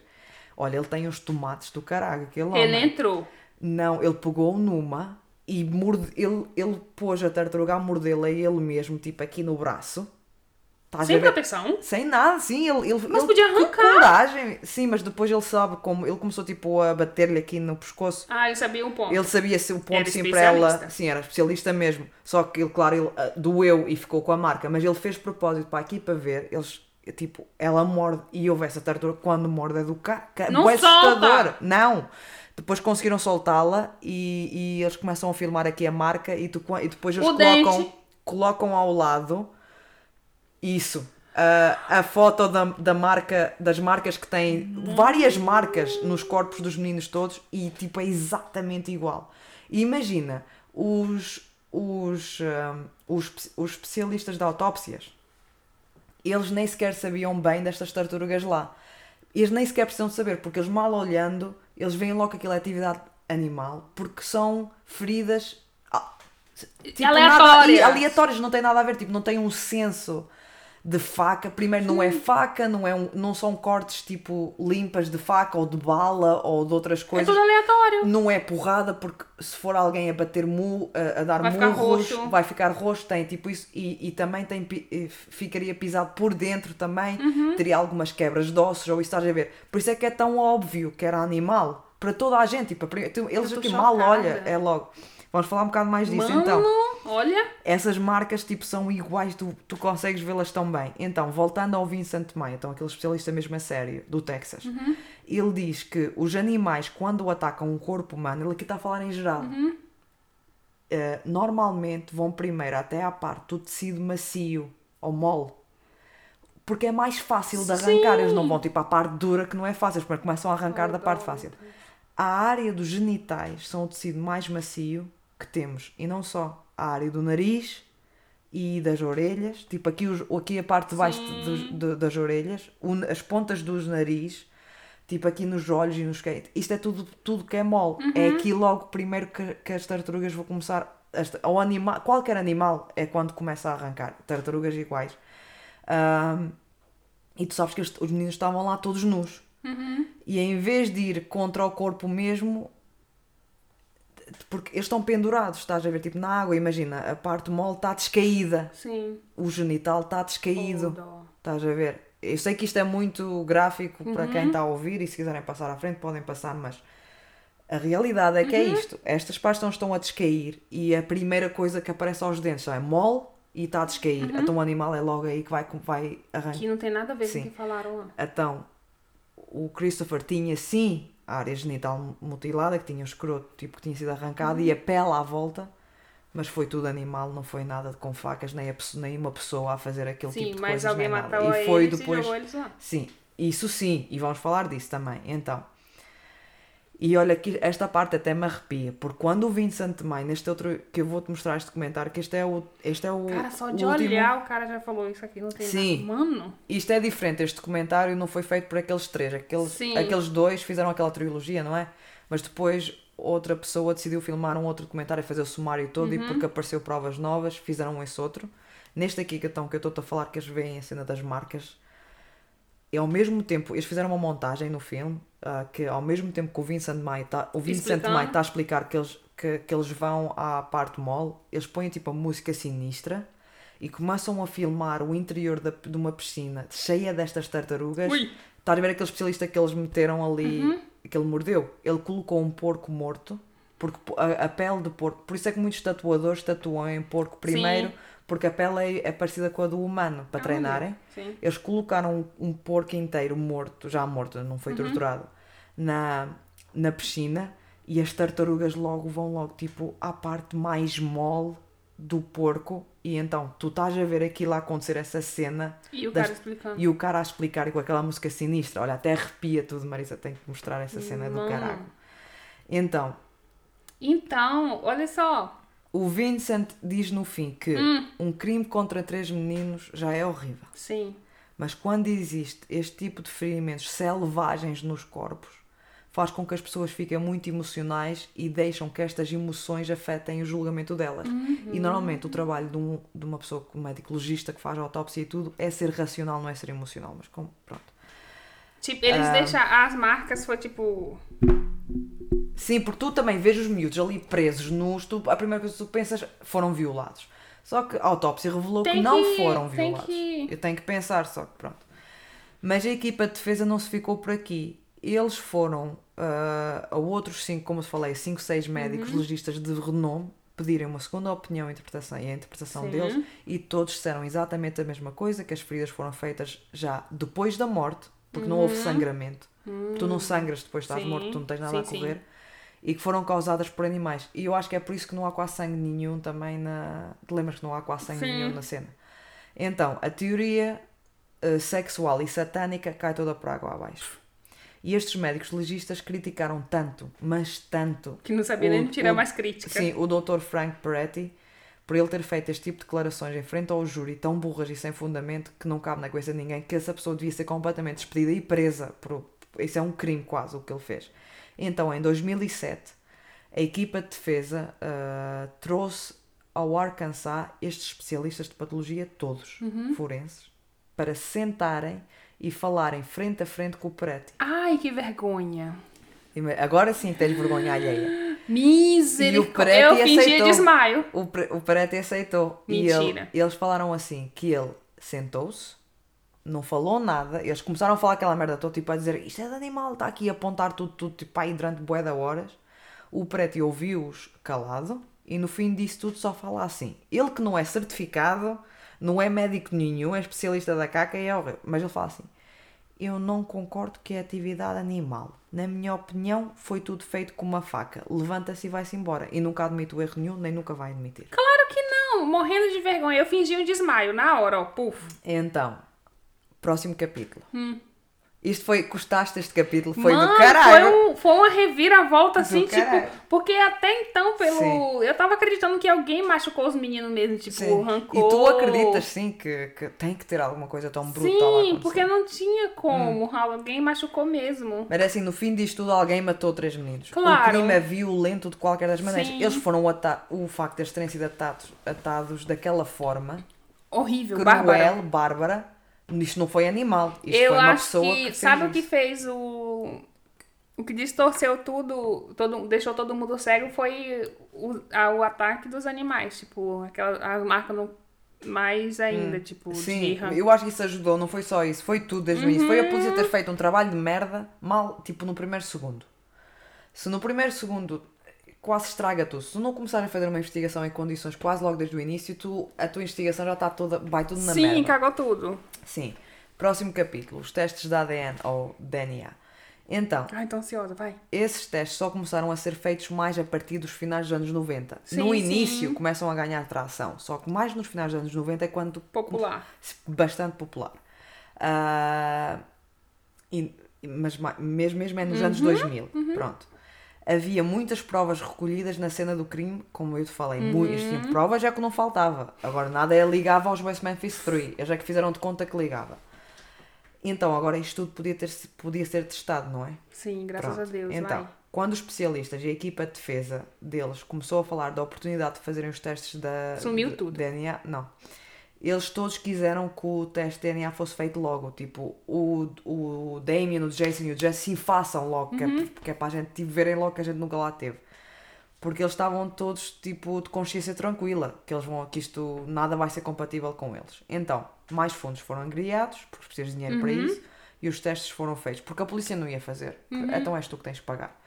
Ahm, todos os testes que foram feitos excluíram a 100% completamente o Damien, o Jason e o Jesse, como dadores de- Uhum. do DNA. Não havia nenhum vestígio deles ah, encontrado no crime, na cena do crime. Uhum. Pronto. Próximo capítulo, os apelos, tipo os vários apelos que Sim. eles podem fazer. Então eles apelaram ah, ou recorreram à sentença, ah, o caso deles várias vezes, Uhum. mas em vão. Não vamos entrar aqui em muitos detalhes, senão nunca mais saímos. Foram Sim. tantas vezes, porque esta história já é grande para caralho. Então, uma das últimas tentativas que eles tiveram, porque ah, tu não podes estar sempre a apelar. Assim, tu apelas tipo algumas vezes porque podes achar que a tua sentença não Uhum. foi a devida, a correta para o crime que tu cometeste, pronto, depois o outro juiz decide se sim ou se não. Pronto, esses foram todos negados. Mas Hum. desde aqui, quando estão a recorrer aqui à sentença, é diferente porque eles aqui têm provas novas. Uhum. Eles têm os testemunhos da Vicky e do Michael Carson, Uhum. que eles oficialmente voltaram atrás na palavra. Isto é, isto representa uma nova prova. Uhum. O teste do ADN, não há mais prova nova do que isto, a dizer que exclui. E é assim que aquele projeto de inocência, o Sim, Innocence Project, sim. como tu viste naqueles documentários no Netflix, é que conseguem salvar todos. É, vamos fazer o teste ADN. Então, já- vocês falam que este senhor violou a senhora. Vamos fazer o teste ADN. Ah, afinal não. É, Pronto. então. Prova nova, novo julgamento, sai fora. É inocente, não é? Então, Mas os especialistas lá que. então, os West Memphis 3, os advogados, todos deles, vêm à frente, vão apelar, vão recorrer da decisão e dizer: "Ah, aqui estão as provas todas novas e é só é tu, tu para exigir um novo julgamento, para tu ir a, julgamento outra vez, ah, para ser considerada culpada ou inocente, ah, para teres então essa oportunidade de defender-te outra vez em tribunal, tens que, tens que provar que tens provas novas, senão se Sim. tens as mesmas provas não vais. Vai fazer o quê lá? Então, neste caso, chama-se, é- em inglês é retrial, que é trial, re é outra vez. Ahm, mas para conseguires ter direito então, a um novo julgamento, tens que apelar a esse tal juiz, como eu te falei. Mas era aquele cara lá. O juiz que vai examinar as novas provas e ouvir os novos argumentos da defesa ahm, e no fim toma a decisão que aquilo que foi ap- apresentado se faz sentido que haja um novo julgamento ou não, não é? Sim. de ou de que se as pessoas até ele até pode pensar oh até as pessoas até são inocentes a gente nem precisa de novo julgamento nem nada vão já ilibados. Ok? Até pode acontecer isso. Algumas provas por exemplo, não são conclusivas o suficiente que são inocentes vão a julgamento novo ou ele acha que não é preciso não vão outras vezes é tipo o ADN por exemplo vê-se mesmo que ele não violou porque o esperma o ADN do esperma não é igual então o juiz aí fala que nem é preciso julgamento não sai já da prisão pronto e quem é que é o juiz que vai presidir neste apelo? O nosso querido David Brunet, que é aquele conservador de merda que a gente já sabe que a gente adora tanto. Uhum. Ah, e onde pensou que ele ia ser visto como um grande profissional do caralho depois lá no Arkansas. Ele, ele pensou, por isso é que ele aceitou ser filmado, porque ele pensou que ele ia ser visto como um grande profissional, Top. aquele que capturou o- o- os satânicos que é aquele que é duro e a polícia é a melhor do mundo. Ahm, e porque isto é um caso bastante tipo famoso. Ele vai pensar que eu vou estar aqui mesmo, ser bastante famoso e conhecido pelas melhores Vai coisas. ser conhecido mesmo. Pronto, e claro que ele não teve, ele não foi feliz nos fins disto, especialmente depois daquele documentário sair. Então, lá vai a equipa de defesa. Então, o David Brunet já está com um ranço, aos West- ainda detesta mais o, o, o West Memphis 3 e toda a gente que os apoia. Lá vai, porque ele na cabeça dele fez tudo certo. Sim. E ele dá a entrevista e tudo, depois tu vês a cara dele, aquela cara de, de ranço dele. Lá vai a equipa de defesa a apresentar o caso para o David Brunet, apresentando os, os factos todos, incluindo o ADN, e no fim. Ah, deixa só falar aqui uma coisa rápida. Porquê é que o David Brunet está a ouvir este caso? É muito comum, quando há este tipo de apelos para um julgamento novo, de tu ir ao mesmo juiz que sentenciou o teu caso, a não ser que ele seja reformado ou tenha mudado de cidade ou algo assim. Porque este é, isto é bastante comum nos Estados Unidos e se calhar até noutros lados, porque ele é o juiz que ouviu o teu julgamento, então ele lembra-se mais, então ele não, tem, não precisa perder tempo a, ouvir- a ler o, o fecheiro todo, a E- estudar o caso. sim. Está bem na memória dele, ele, ele conhece os, os factos bem e como supostamente tem que ser imparcial, mas como é óbvio não é. Pronto. Então o David Brunet senta-se lá, os factos todos são apresentados, o procurador fala lá os que querem, está tudo lá incluído, que o ADN exclui os três completamente. No fim, o juiz David Brunet diz assim: Eu vou negar o recurso, o apelo, e diz que os resultados do, do DNA ah, que relembro nenhuma prova, e olha que eles tinham tantas, mas nenhuma ah, realmente apontava para eles, e agora que o, que o DNA realmente fala que eles não estiveram lá, ele diz que não é o suficiente para garantir um julgamento novo, nem para rever- reverter a condenação deles. E pronto, eles têm que continuar na prisão se vir a pena deles como se nada acontecesse. Eles podiam, tipo, até arranjar um filme a mostrar o crime a ser cometido por outra pessoa e que, ele ia falar. que ele ia falar, não, nego, tchau. Então, próximo capítulo chama-se Fora com o David Brunet. É porque ele já pegou uma coisa pra ele, é pessoal pra ele. Sim. E tu vês que isto é, que eles não vão admitir o erro deles até ao fim, eles vão até à cova deles sem admitir. Minha Ou se calhar realmente acreditam nisso, não sei. Se calhar realmente sei. É, é, ficou pessoal, tipo, não vai, não vai sair. E então, fora com o David Brunet. Então, o David Brunet, nesta altura, depois do apelo, quando ele negou isto, depois disso ele decide candidatar-se ao Senado, que é para ser político. Sim, isto é muito senador. normal. Isso. oh, Aqui- meu Deus. É por isso que tem ir- tanto lixo na política. Deixa eu botar a almofada no meu bumbum Sim. que tá doendo. Sim, isto é só lixo na política. Olha, a gente já não vai fazer isto em duas horas. Eu, também não estamos muito longe do fim, mas já estamos E a vai uma subindo de profissão, né? Sim, vão sempre a subir. Eles, eles, tudo o que eles fazem na carreira deles, Pensando no futuro. só pensando no Mas futuro. faz merda lá no começo, Sim. vai fazer merda lá como senador, mas como imagina, qualquer coisa. Mas imagina, tipo, eles não eles quando vão na carreira profissional deles só a pensar no futuro, eles o trabalho deles tipo não importa o impacto que tem na sociedade, eles não querem, eles só querem saber o impacto que tem para o futuro deles. Então, aqui ele tem que ir a eleições, como nós já sabemos, Sim. e se ele ganhar a eleição para fazer parte do Senado, Hum? ele deixa de ser juiz neste deixa de ser juiz, já não pode, porque não é, Sim, tem trabalho sim, diferente. claro. O que é que toda a gente quer? Que ele deixe de ser juiz. Mas então, ele vai quando ser ele- mas não interessa, eles querem é que ele saia de lá, porque Sai, é ele, ele que está a ouvir os recursos todos e está a negá-los todos, eles querem que ele finalmente saia de Uhum. lá. E então, embora claro que eles não querem votar nele para ganhar o Senado, só que aqui as pessoas, eles queriam tanto, então eles fizeram uma campanha de que a gente detesta o David Brunet, mas por favor votem nele. Tira ele de lá. Só para tirar eles, por isso é que eu falei fora com o David Brunet. Então, a equipa de defesa dos West Memphis 3 e mais alguns famosos, todos iniciaram essa campanha para votarem no David Brunet para ele ganhar um lugar no Senado e sair-se embora daqui. E tudo que é público fizeram várias manifestações para isso. Então, eles organizaram um grande concerto com tudo que é famosos, tipo cantores que foram lá só tipo cantar e o caralho e acenderam velas para os três e tudo e não sei o que, tipo bastante emocionante no fim, pá, vamos todos votar no David Brunet que é para ele ganhar a eleição. Só para sair. Sim. E em 2010 o David Brunet ganha a eleição e vai servir para o Senado e agora está oficialmente fora do caso dos West Memphis 3 e não poderá presidir mais sobre o caso. E mais, tu lembras-te que o Fogelman, o procurador, tinha-se candidatado para ser juiz? Sim. e que agora ele estava Ele, ganhou. Hum. era, sim que ele ganhou e que era juiz então ah, ele, eles como eu te falei eles têm que se candidatar mas depois têm que se re- recandidatar-se porque o mandado é só Expira. sim exatamente Expira. então ele quando re, re- recandidatou-se como já havia tanta publicidade deste caso e tantos documentários dessas merdas, Hum. com a merda toda que ele fez, ele perdeu essas eleições Ai, para, ser, nossa, para ser juiz no Supremo Tribunal do Arkansas. que top. Pronto, próximo capítulo. Os apelos continuam.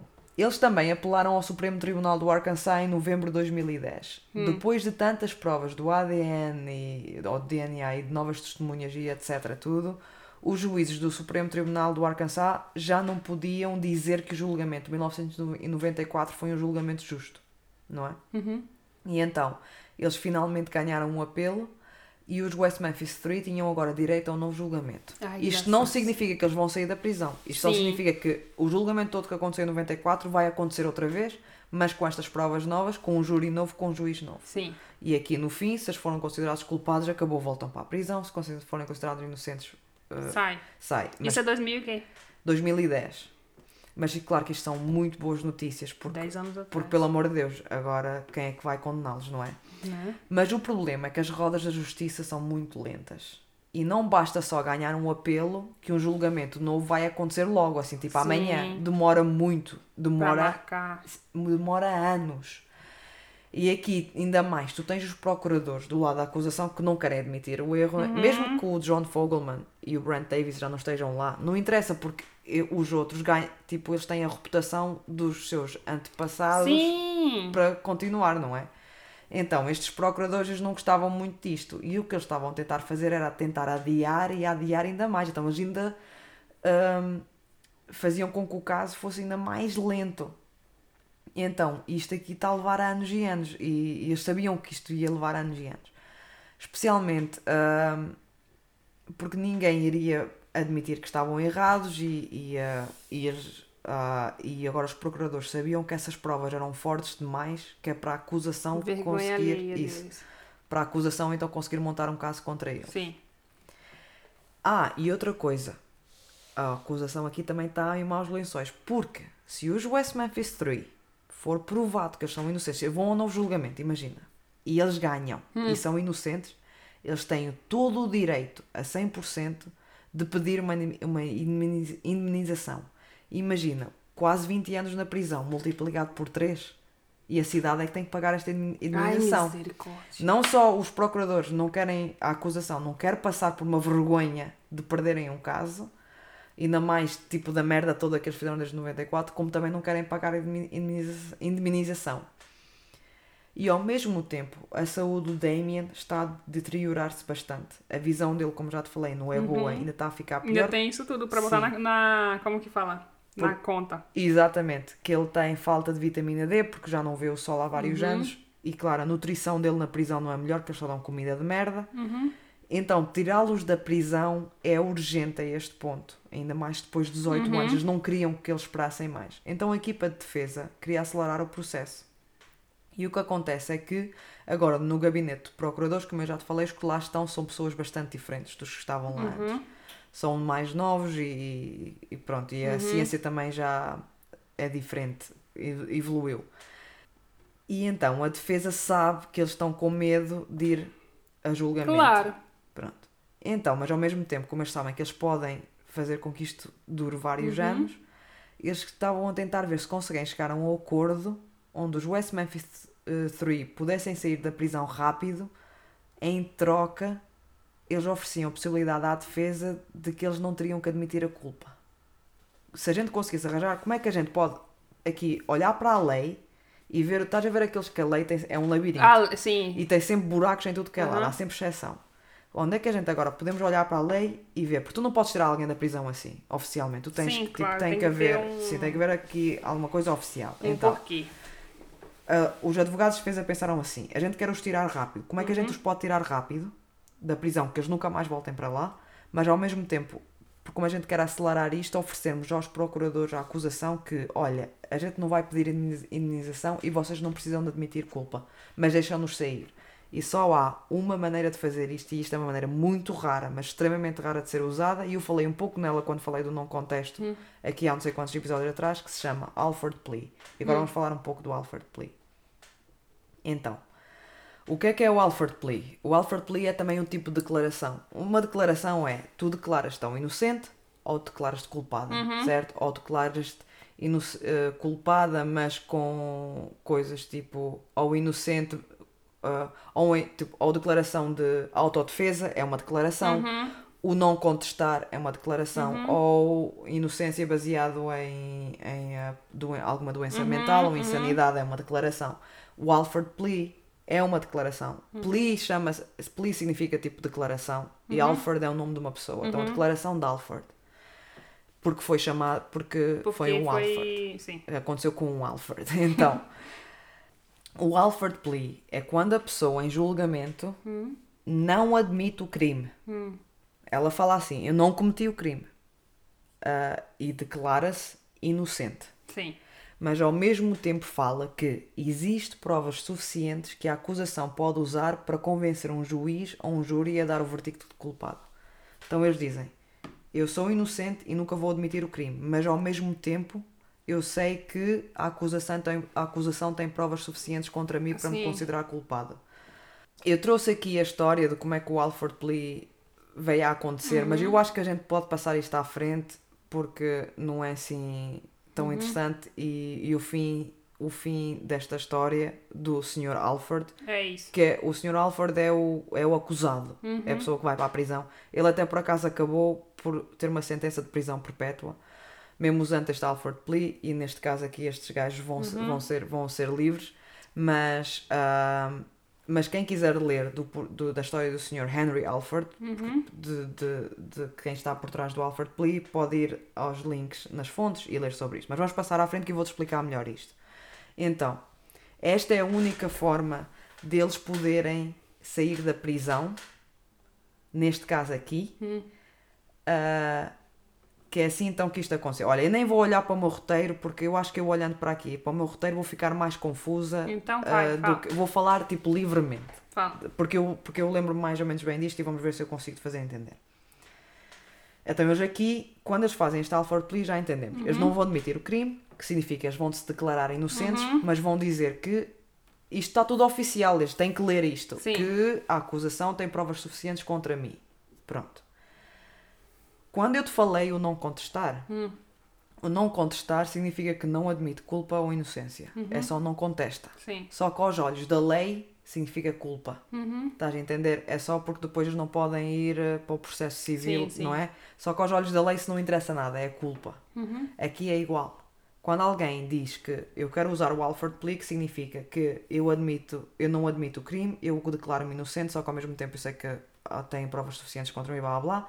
O tribunal vai ver isto como culpa. Não interessa se é Alford Sim. Plea ou sei o quê, eles, na, eles na, na- oficialmente é culpa. E o que vai acontecer é que o acordo que eles chegaram com a acusação, onde eu já te falei sempre que sempre que há acordos na lei, não só a acusação tem que concordar, como o juiz também tem que Sim, concordar. claro. Todos os partidos têm que concordar. Então eles chegaram a esse acordo, onde o juiz também concordava, em que depois o juiz depois fala isto. Então eles, fazem esta declaração do Alfred Plea, o juiz aceita, diz, ok, então vocês são culpados, e no fim, eles aqui, neste caso, para os libertar, o acordo que foi chegado foi que o juiz depois ia dizer, e como sentença, eu vou passar que, com, com esta nova declaração, porque eles primeiro declararam-se inocentes em 94. Uhum. Com esta vossa nova declaração, a minha sentença para vocês, como juiz, olhando para este caso, é que ahm, vocês. ah, a vossa sentença é tipo 18 anos, que é o que eles já cumpriram, Sim, já sim, podem sair. sim. Então é, é time served, que é tipo, é o tempo que vocês já serviram, é a vossa sentença. Então eles já serviram esse tempo, já Sim. podem sair. Entendeste aqui? como- Sim, isto, é, entendi. isto é tudo labirinto, estás a ver? Como é que eles fizeram isso? Então foi, foi assim, foi isto que os advogados de defesa pensaram. Vamos fazer um Alford Plea, que é para acelerar. Só que eles têm que se declarar culpados. No fim disto Ai, tudo é declaração de não. Meu coração tá apertado. Eles porque- oficialmente nunca vão ser considerados inocentes. E com isto, a acusação nunca terá que admitir o erro, o juiz nunca terá que admitir o erro e eh, os é três, triste. os três nunca vão ah, conseguir ah, pedir uma indemniz- uma indemnização e serem oficialmente declarados inocentes contra toda a gente. Só que ao mesmo tempo este é o preço que eles vão ter que pagar se quiserem sair livres hoje. Em vez disso, eles podem arriscar, esperar 20 mil anos na cadeia para um novo julgamento. A gente não sabe quanto tempo é que irá durar. Pode durar um ano, dois, tô querendo 10, chorar. 20. E eles irem a um novo julgamento e até podem até perder. Mesmo com as provas novas podem perder. É um risco. Claro que a gente pensa que muito provavelmente eles iriam ganhar e ser inocentes, mas é um risco que eles podiam perder o caso. E este aqui era garantido que eles saíam, só que era com declaração de culpa. Próximo capítulo, a gente está quase no fim mesmo. Sim, Próximo capítulo chama-se Todos têm que concordar. Foi o que eu te falei. sim. Os advogados de defesa têm que concordar, os procuradores têm que concordar e o juiz tem que concordar e os três têm que concordar. Claro. O que é que aconteceu neste caso? O juiz concordou, os procuradores concordaram, porque os procuradores. Os procuradores, aliás, os procuradores que já eram um novo, assim, um senhor um, ah, tipo de 40, 50 anos, Ele veio falar, ele nunca admitiu, ele, ele disse, eles são culpados, só que nós, como sabemos que as provas novas e não sei o que, vai, então a gente decidiu que isto era melhor. Porque ele não queria admitir que, eles, que, Uhum. que os ante- antecedentes deles que estavam errados, Fizeram não é? aqui. Isso. Ele não pode admitir a merda, embora ele que certeza que sabe. Então ele teve que falar essas cenas. Mas pronto, não interessa. Mas eles- o procurador concordou, o juiz concordou, os, os advogados de defesa, como é óbvio que foram, chegaram com o acordo, concordaram. O Damien concordou, porque ele, ele já estava com a saúde muito, muito deteriorada que tinha que sair. O Jesse, na cabeça dele, só quer sair da prisão. O Jason. Eu. Não, o Jesse é. Tu és o Jesse. O Jason, Não, que era o mais novo. Lembras-te que a- da mãe dele, que era muito chegada à mãe e que a mãe estava sempre tipo lá dele. Não concordou. E porquê? Então eu seria ele. Ah, o Jason não. Deixa-me tentar aqui achar o meu sítio onde é que eu estava, que eu agora já, já posso voltar aqui ao meu roteiro. Então, como eu te contei no episódio anterior, o Jason tinha esta cena dentro dele Sim. de, de que ele nem acredita, ele nem conseguiu acreditar o choque dele que foi considerado culpado. Ele era a honra dele. E ele, com todas as suas forças, ele queria que não só o público como o tribunal também admitisse que ele era inocente. Isto era tipo que ele vai até à morte, ele queria lutar até à morte para que eles aceitassem a inocência dele, porque eles têm que, ele disse assim, eles têm que falar tipo da boca deles, porque eu sou inocente e eles têm que admitir isso Sim. que era uma questão de honra até ao fim. Ele era, tipo, embora ele fosse o mais, o mais novo, ele era o mais maduro deles todos. E claro que usando o Alfred Plea, outra vez, embora eles saíam, era uma admissão de culpa. Embora eles digam, eles possam dizer que eu não admito o crime, eu sou inocente, só que, tipo, era a cena oficial na lei que assim, tá na lei, que você. na lei está que eles são culpados. Oficialmente. E eles Pesado. nunca, eles nunca na vida toda iriam ter uma oportunidade de serem ilibados. Eles não podem voltar agora, tipo, imagina que eles agora estão cá fora e voltarem lá e falar que, ah, eu quero provar a minha inocência, eles, que vamos esquecer o Alfred Plea. Eles, não, eles agora, eh, o direito deles acabou. Sim, porque é é uma decisão muito. Muito forte. E o Jason não queria mesmo. E aqui houve a Lori, por exemplo, a, a mulher do David, os advogados de defesa, o público estava tudo, tipo, os famosos, o Johnny Depp e o Eddie Vedder e o cara, estava tudo nervoso. Caralho. Nem conseguiam dormir, até foram falar lá com uma amiga do Jason, tipo, olha, podes ligar lá para a prisão e ver se falas com ele, a ver se ele aceita e não sei o quê. E o Jason zero, não queria aceitar e não sei o quê, até a mãe dele foi lá falar com ele. Só que eles, claro, eles pensaram, a gente tem que respeitar, porque na realidade ele tem razão, mas ao mesmo tempo a gente, a gente quer tanto, mas tanto, depois de 18 anos a lutar, tirá-los da prisão.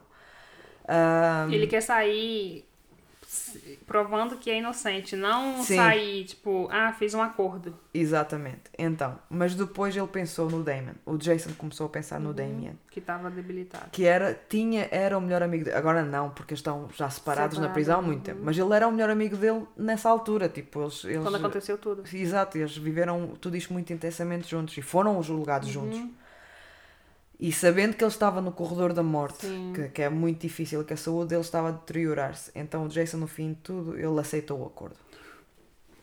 E no dia 19 de agosto de 2011, eles foram presentes a esse juiz, e nesse dia, então, cada um levantou-se, veja a vez. O Jesse, que é o que é tipo, tem aquele. Mais lerdinho. Sim. Devagar, o sim, devagar. Muito. E Oh, ele, ele teve que ler assim muito. Eu acho que ele nem Oh. entendeu bem. Eu acho que ele só Oh, entendeu que vai sair da prisão e acabou. E ele tipo a ler aquilo e ele quase que se engasgou todo a ler. Oh, O dó. Damien depois também levanta-se e lê. O Jason, quando vai. Tu quase te arrepias quando o Jason está. quase. O, sim. O Jason, quando está a ler, ele fala aquilo, mas ele fala com uma profundidade. Os outros estão a ler só para saírem, estás a ver? Mas o Jason fala ali com uma profundidade que é um, com um peso no coração e tu sentes, ele até fala outras coisas, tipo, ele não só fala aquilo ele, ele diz mesmo que. Mas por causa do Damien, eu estou a fazer agora isto por ele para, para sair. Ah, e o juiz, antes de, de os deixar ir, o juiz admite. Este é o único juiz, mas este juiz não, é, este juiz não faz parte de- Da- do clã das acusações, Sim. nem do David Brunet, nem do John Fall, nem ninguém. do grupinho do WhatsApp. E- isso, ele não faz parte do grupinho do WhatsApp. Este Sim. juiz fala mesmo que isto é, isto é horrível, que foi uma injustiça horrível e que Uhum. está muito feliz por agora eles poderem sair. E os advogados de defesa e os West Memphis 3 até falam que o juiz não, não, não tinha obrigação de falar aquilo, ele falou porque quis. E ficaram muito agradecidos por ele dizer isso. E, e ele qua- ele quase que admitiu a inocência deles, mas como é óbvio aos olhos da lei, oficialmente, não pode. E então, em, eu- no dia 19 de agosto de 2011, Tô depois de triste. 18 anos, ainda me lembro porque, porque o documentário saiu a, a anunciar a saída deles e eu lembro-me de estar a ler artigos e eu até fiquei tipo, quase comecei a chorar quando, quando eu vi que eles saíram. Porque eu comecei a acompanhar só um, o caso só um ano antes disto, mas foi tão intenso Sim. porque eles ainda estavam na prisão e parecia que nunca mais iam sair. Tô borocochô. Eles saem finalmente de, em liberdade da prisão. Então, toda a gente estava lá, tipo, os mídia todos, os Sim. fãs, a comunidade toda, os famosos todos estavam lá e fizeram uma grande celebração para eles. Tipo, tiveram uma festa para eles logo uh, nesse mesmo dia à noite. Um, o, ao Damien, até, ele até recebeu logo uns óculos especiais, que até o Johnny Depp tem uns parecidos, mas eu acho que o Johnny Depp não tem problemas nos Sim, olhos. sim. Mas, mas ele usa assim uns parecidos, que são assim bué da fashion, e o Damien agora usa sempre, mas ele, é porque ele precisa mesmo. Sim. E tu depois vai, eu vou depois mostrar fotos que eu vou colocar Acho no que eu Instagram. vi os três juntos na foto. A, a- eu acho que a lente é meia roxa. Um Sim, assim. é meio azul e que é. Sim. Pronto. Então, finalmente chegámos ao fim do episódio 4. Eu- olha, eu acabei assim, ó. Borocochô. Nossa senhora, eu tô muito. E então, embora os West Memphis 3 estão agora em liberdade, então, quem é que realmente matou os meninos? A gente vai saber. A gente vai falar disso. Mas também. a gente vai saber. Eu não vou-te falar aqui nada para revelar. A gente vai falar disso no quinto episódio. Então, Eu embora, odiei esse episódio. embora tu já tenhas os teus, o- os teus suspeitos, que tu já deves ter, que é o, acho que é o John Mark Byers Mas, o teu, é, mas agora mudou tudo, né? Ainda Cada das marcas lá que não foi de ninguém que fez, foi o. Sim, ainda há um outro suspeito que nunca ninguém notou, que eu praticamente nem falei no nome, falei do nome desse suspeito aqui muito raramente, muito pouco, que eu até quando falei no nome desta pessoa, eu não quis meter nenhuma emoção por trás, que é para ninguém desconfiar, mas eu sempre que eu falava o nome dessa pessoa, por mim, dentro aqui eu estava com uma revolta do caralho, que vai virar este caso de cabeça para o ar, Eu tô tentando. porque vai vir uma será? revelação tipo bomba Igual gente- do das tartarugas. que a gente vai descobrir, sim, mas a gente vai descobrir cada detalhe que nunca ninguém soube nada e que estava tudo ali visível. É tipo, estás a ver aquele monstro que se esconde na escuridão aqui atrás Ai, de ti, que mas, medo! mas que parece tipo, mas que vive contigo debaixo do mesmo teto que tu à mesma e que nunca ninguém desconfiou. Então, eu irei falar disto tudo no nosso próximo episódio, que é o último episódio deste caso, o episódio Olha aqui minha cara de. Quem é, Que é? gente? Pois é. Mas pronto. Queres falar? Estamos aqui a 2 horas e 13. Olha que nem foi muito mal. se calhar com o editar, se calhar fica 2 horas e 10, talvez. Que a gente tem que cortar aqui algumas pausas que fizemos. Estás a fazer contas de cabeça? Quem, quem é a pessoa que você falou? Ai, que inferno! Da próxima, nas próximos, nos próximos episódios eu vou começar a anotar os nomes num caderno Hum. Sim. aqui. Aí você fala, Tens, que eu vou anotar e, aquela fita, e aquela fita tipo vermelha a conectar as provas todas. Tens que fazer uma cena Tu assim. falou o nome da pessoa? Já falei algumas vezes, mas muito pouco. E, mas eu falei de vários nomes. Tu, tu, não, vais, tu não, vais, não vais adivinhar. É porque, Só- tipo, não tem ninguém que me interessou. Sim, mas... Sim, porque eu fiz propósito. Não queria... Eu, eu fiz propósito assim, porque foi assim que o caso foi. Porque nunca ninguém reparou nesta pessoa. Esta pessoa só começaram a reparar há muito pouco tempo. Uh, gente, não ver? na internet. E não olhem na internet, senão vai se eu ter o spoiler logo. Esperem um pouco. Ai, vamos acabar logo que eu quero ouvir o outro, vai. Não, espera, agora nós não combinamos vamos fazer o bolo. Eu quero aprender a fazer Ah, aquele sim, bolo que tu fazes. fazer um bolo. Sim, que a Marisete já ficou de me ensinar a fazer este bolo de. Como é que fala? De mirtilho já há algum Uhum. tempo. Vá. Então, estou com fome, quero comer o bolo. Eu acabei Tenho que fazer xixi. Ó, eu fiz. No começo eu tava tipo, ah, vai lá, o que, que vai ter mais de palhaçada nesse episódio? Sim, e depois, Aí ah, tem depois novos foi- suspeitos. Não, sim, aí depois chegou lá a tartaruga. E eu, caralho, agora tudo faz sentido. Hum. A parte da tartaruga foi tipo. Yeah, super sentido. Sim. Aí agora, tipo, a galera saiu, mas, tipo, é. Sim, porque continuam culpados É, e isso tá me matando por dentro. Sim. E fiquei borocochô. E agora tu falou isso nessa pessoa. Meu Deus, quem é? Meu Deus do céu. A gente vai falar nela daqui a um episódio. Para a semana. ficar- eu- Sim, Só vão- mais vão uma semana e ficar- depois acabou. Vão ficar uma semana, tipo. Sim, vou, próxima vou ouvir terça-feira. tudo de novo pra anotar o nome de todo mundo que a gente não prestou Sim. atenção. Exatamente. Então vá, fechou. Não vamos alongar isto mais, já, já está bem da longo. Sigam-nos nas redes sociais, no Instagram, Sim. no Facebook e no Twitter, arroba Podcast. E se quiserem nos mandar coisas, mandem para. Medo. Medo Podcast, Arroba gmail.com. arroba Eu não consigo gmail.com. parar de pensar quem é essa bendita pessoa. Porque Vicky é doida. Espera. Mas espera, a gente depois fala nela, não vamos falar mais. Então vá, muito obrigado por nos ouvirem e até para a semana. Tchau, tchau. Tchau, gente.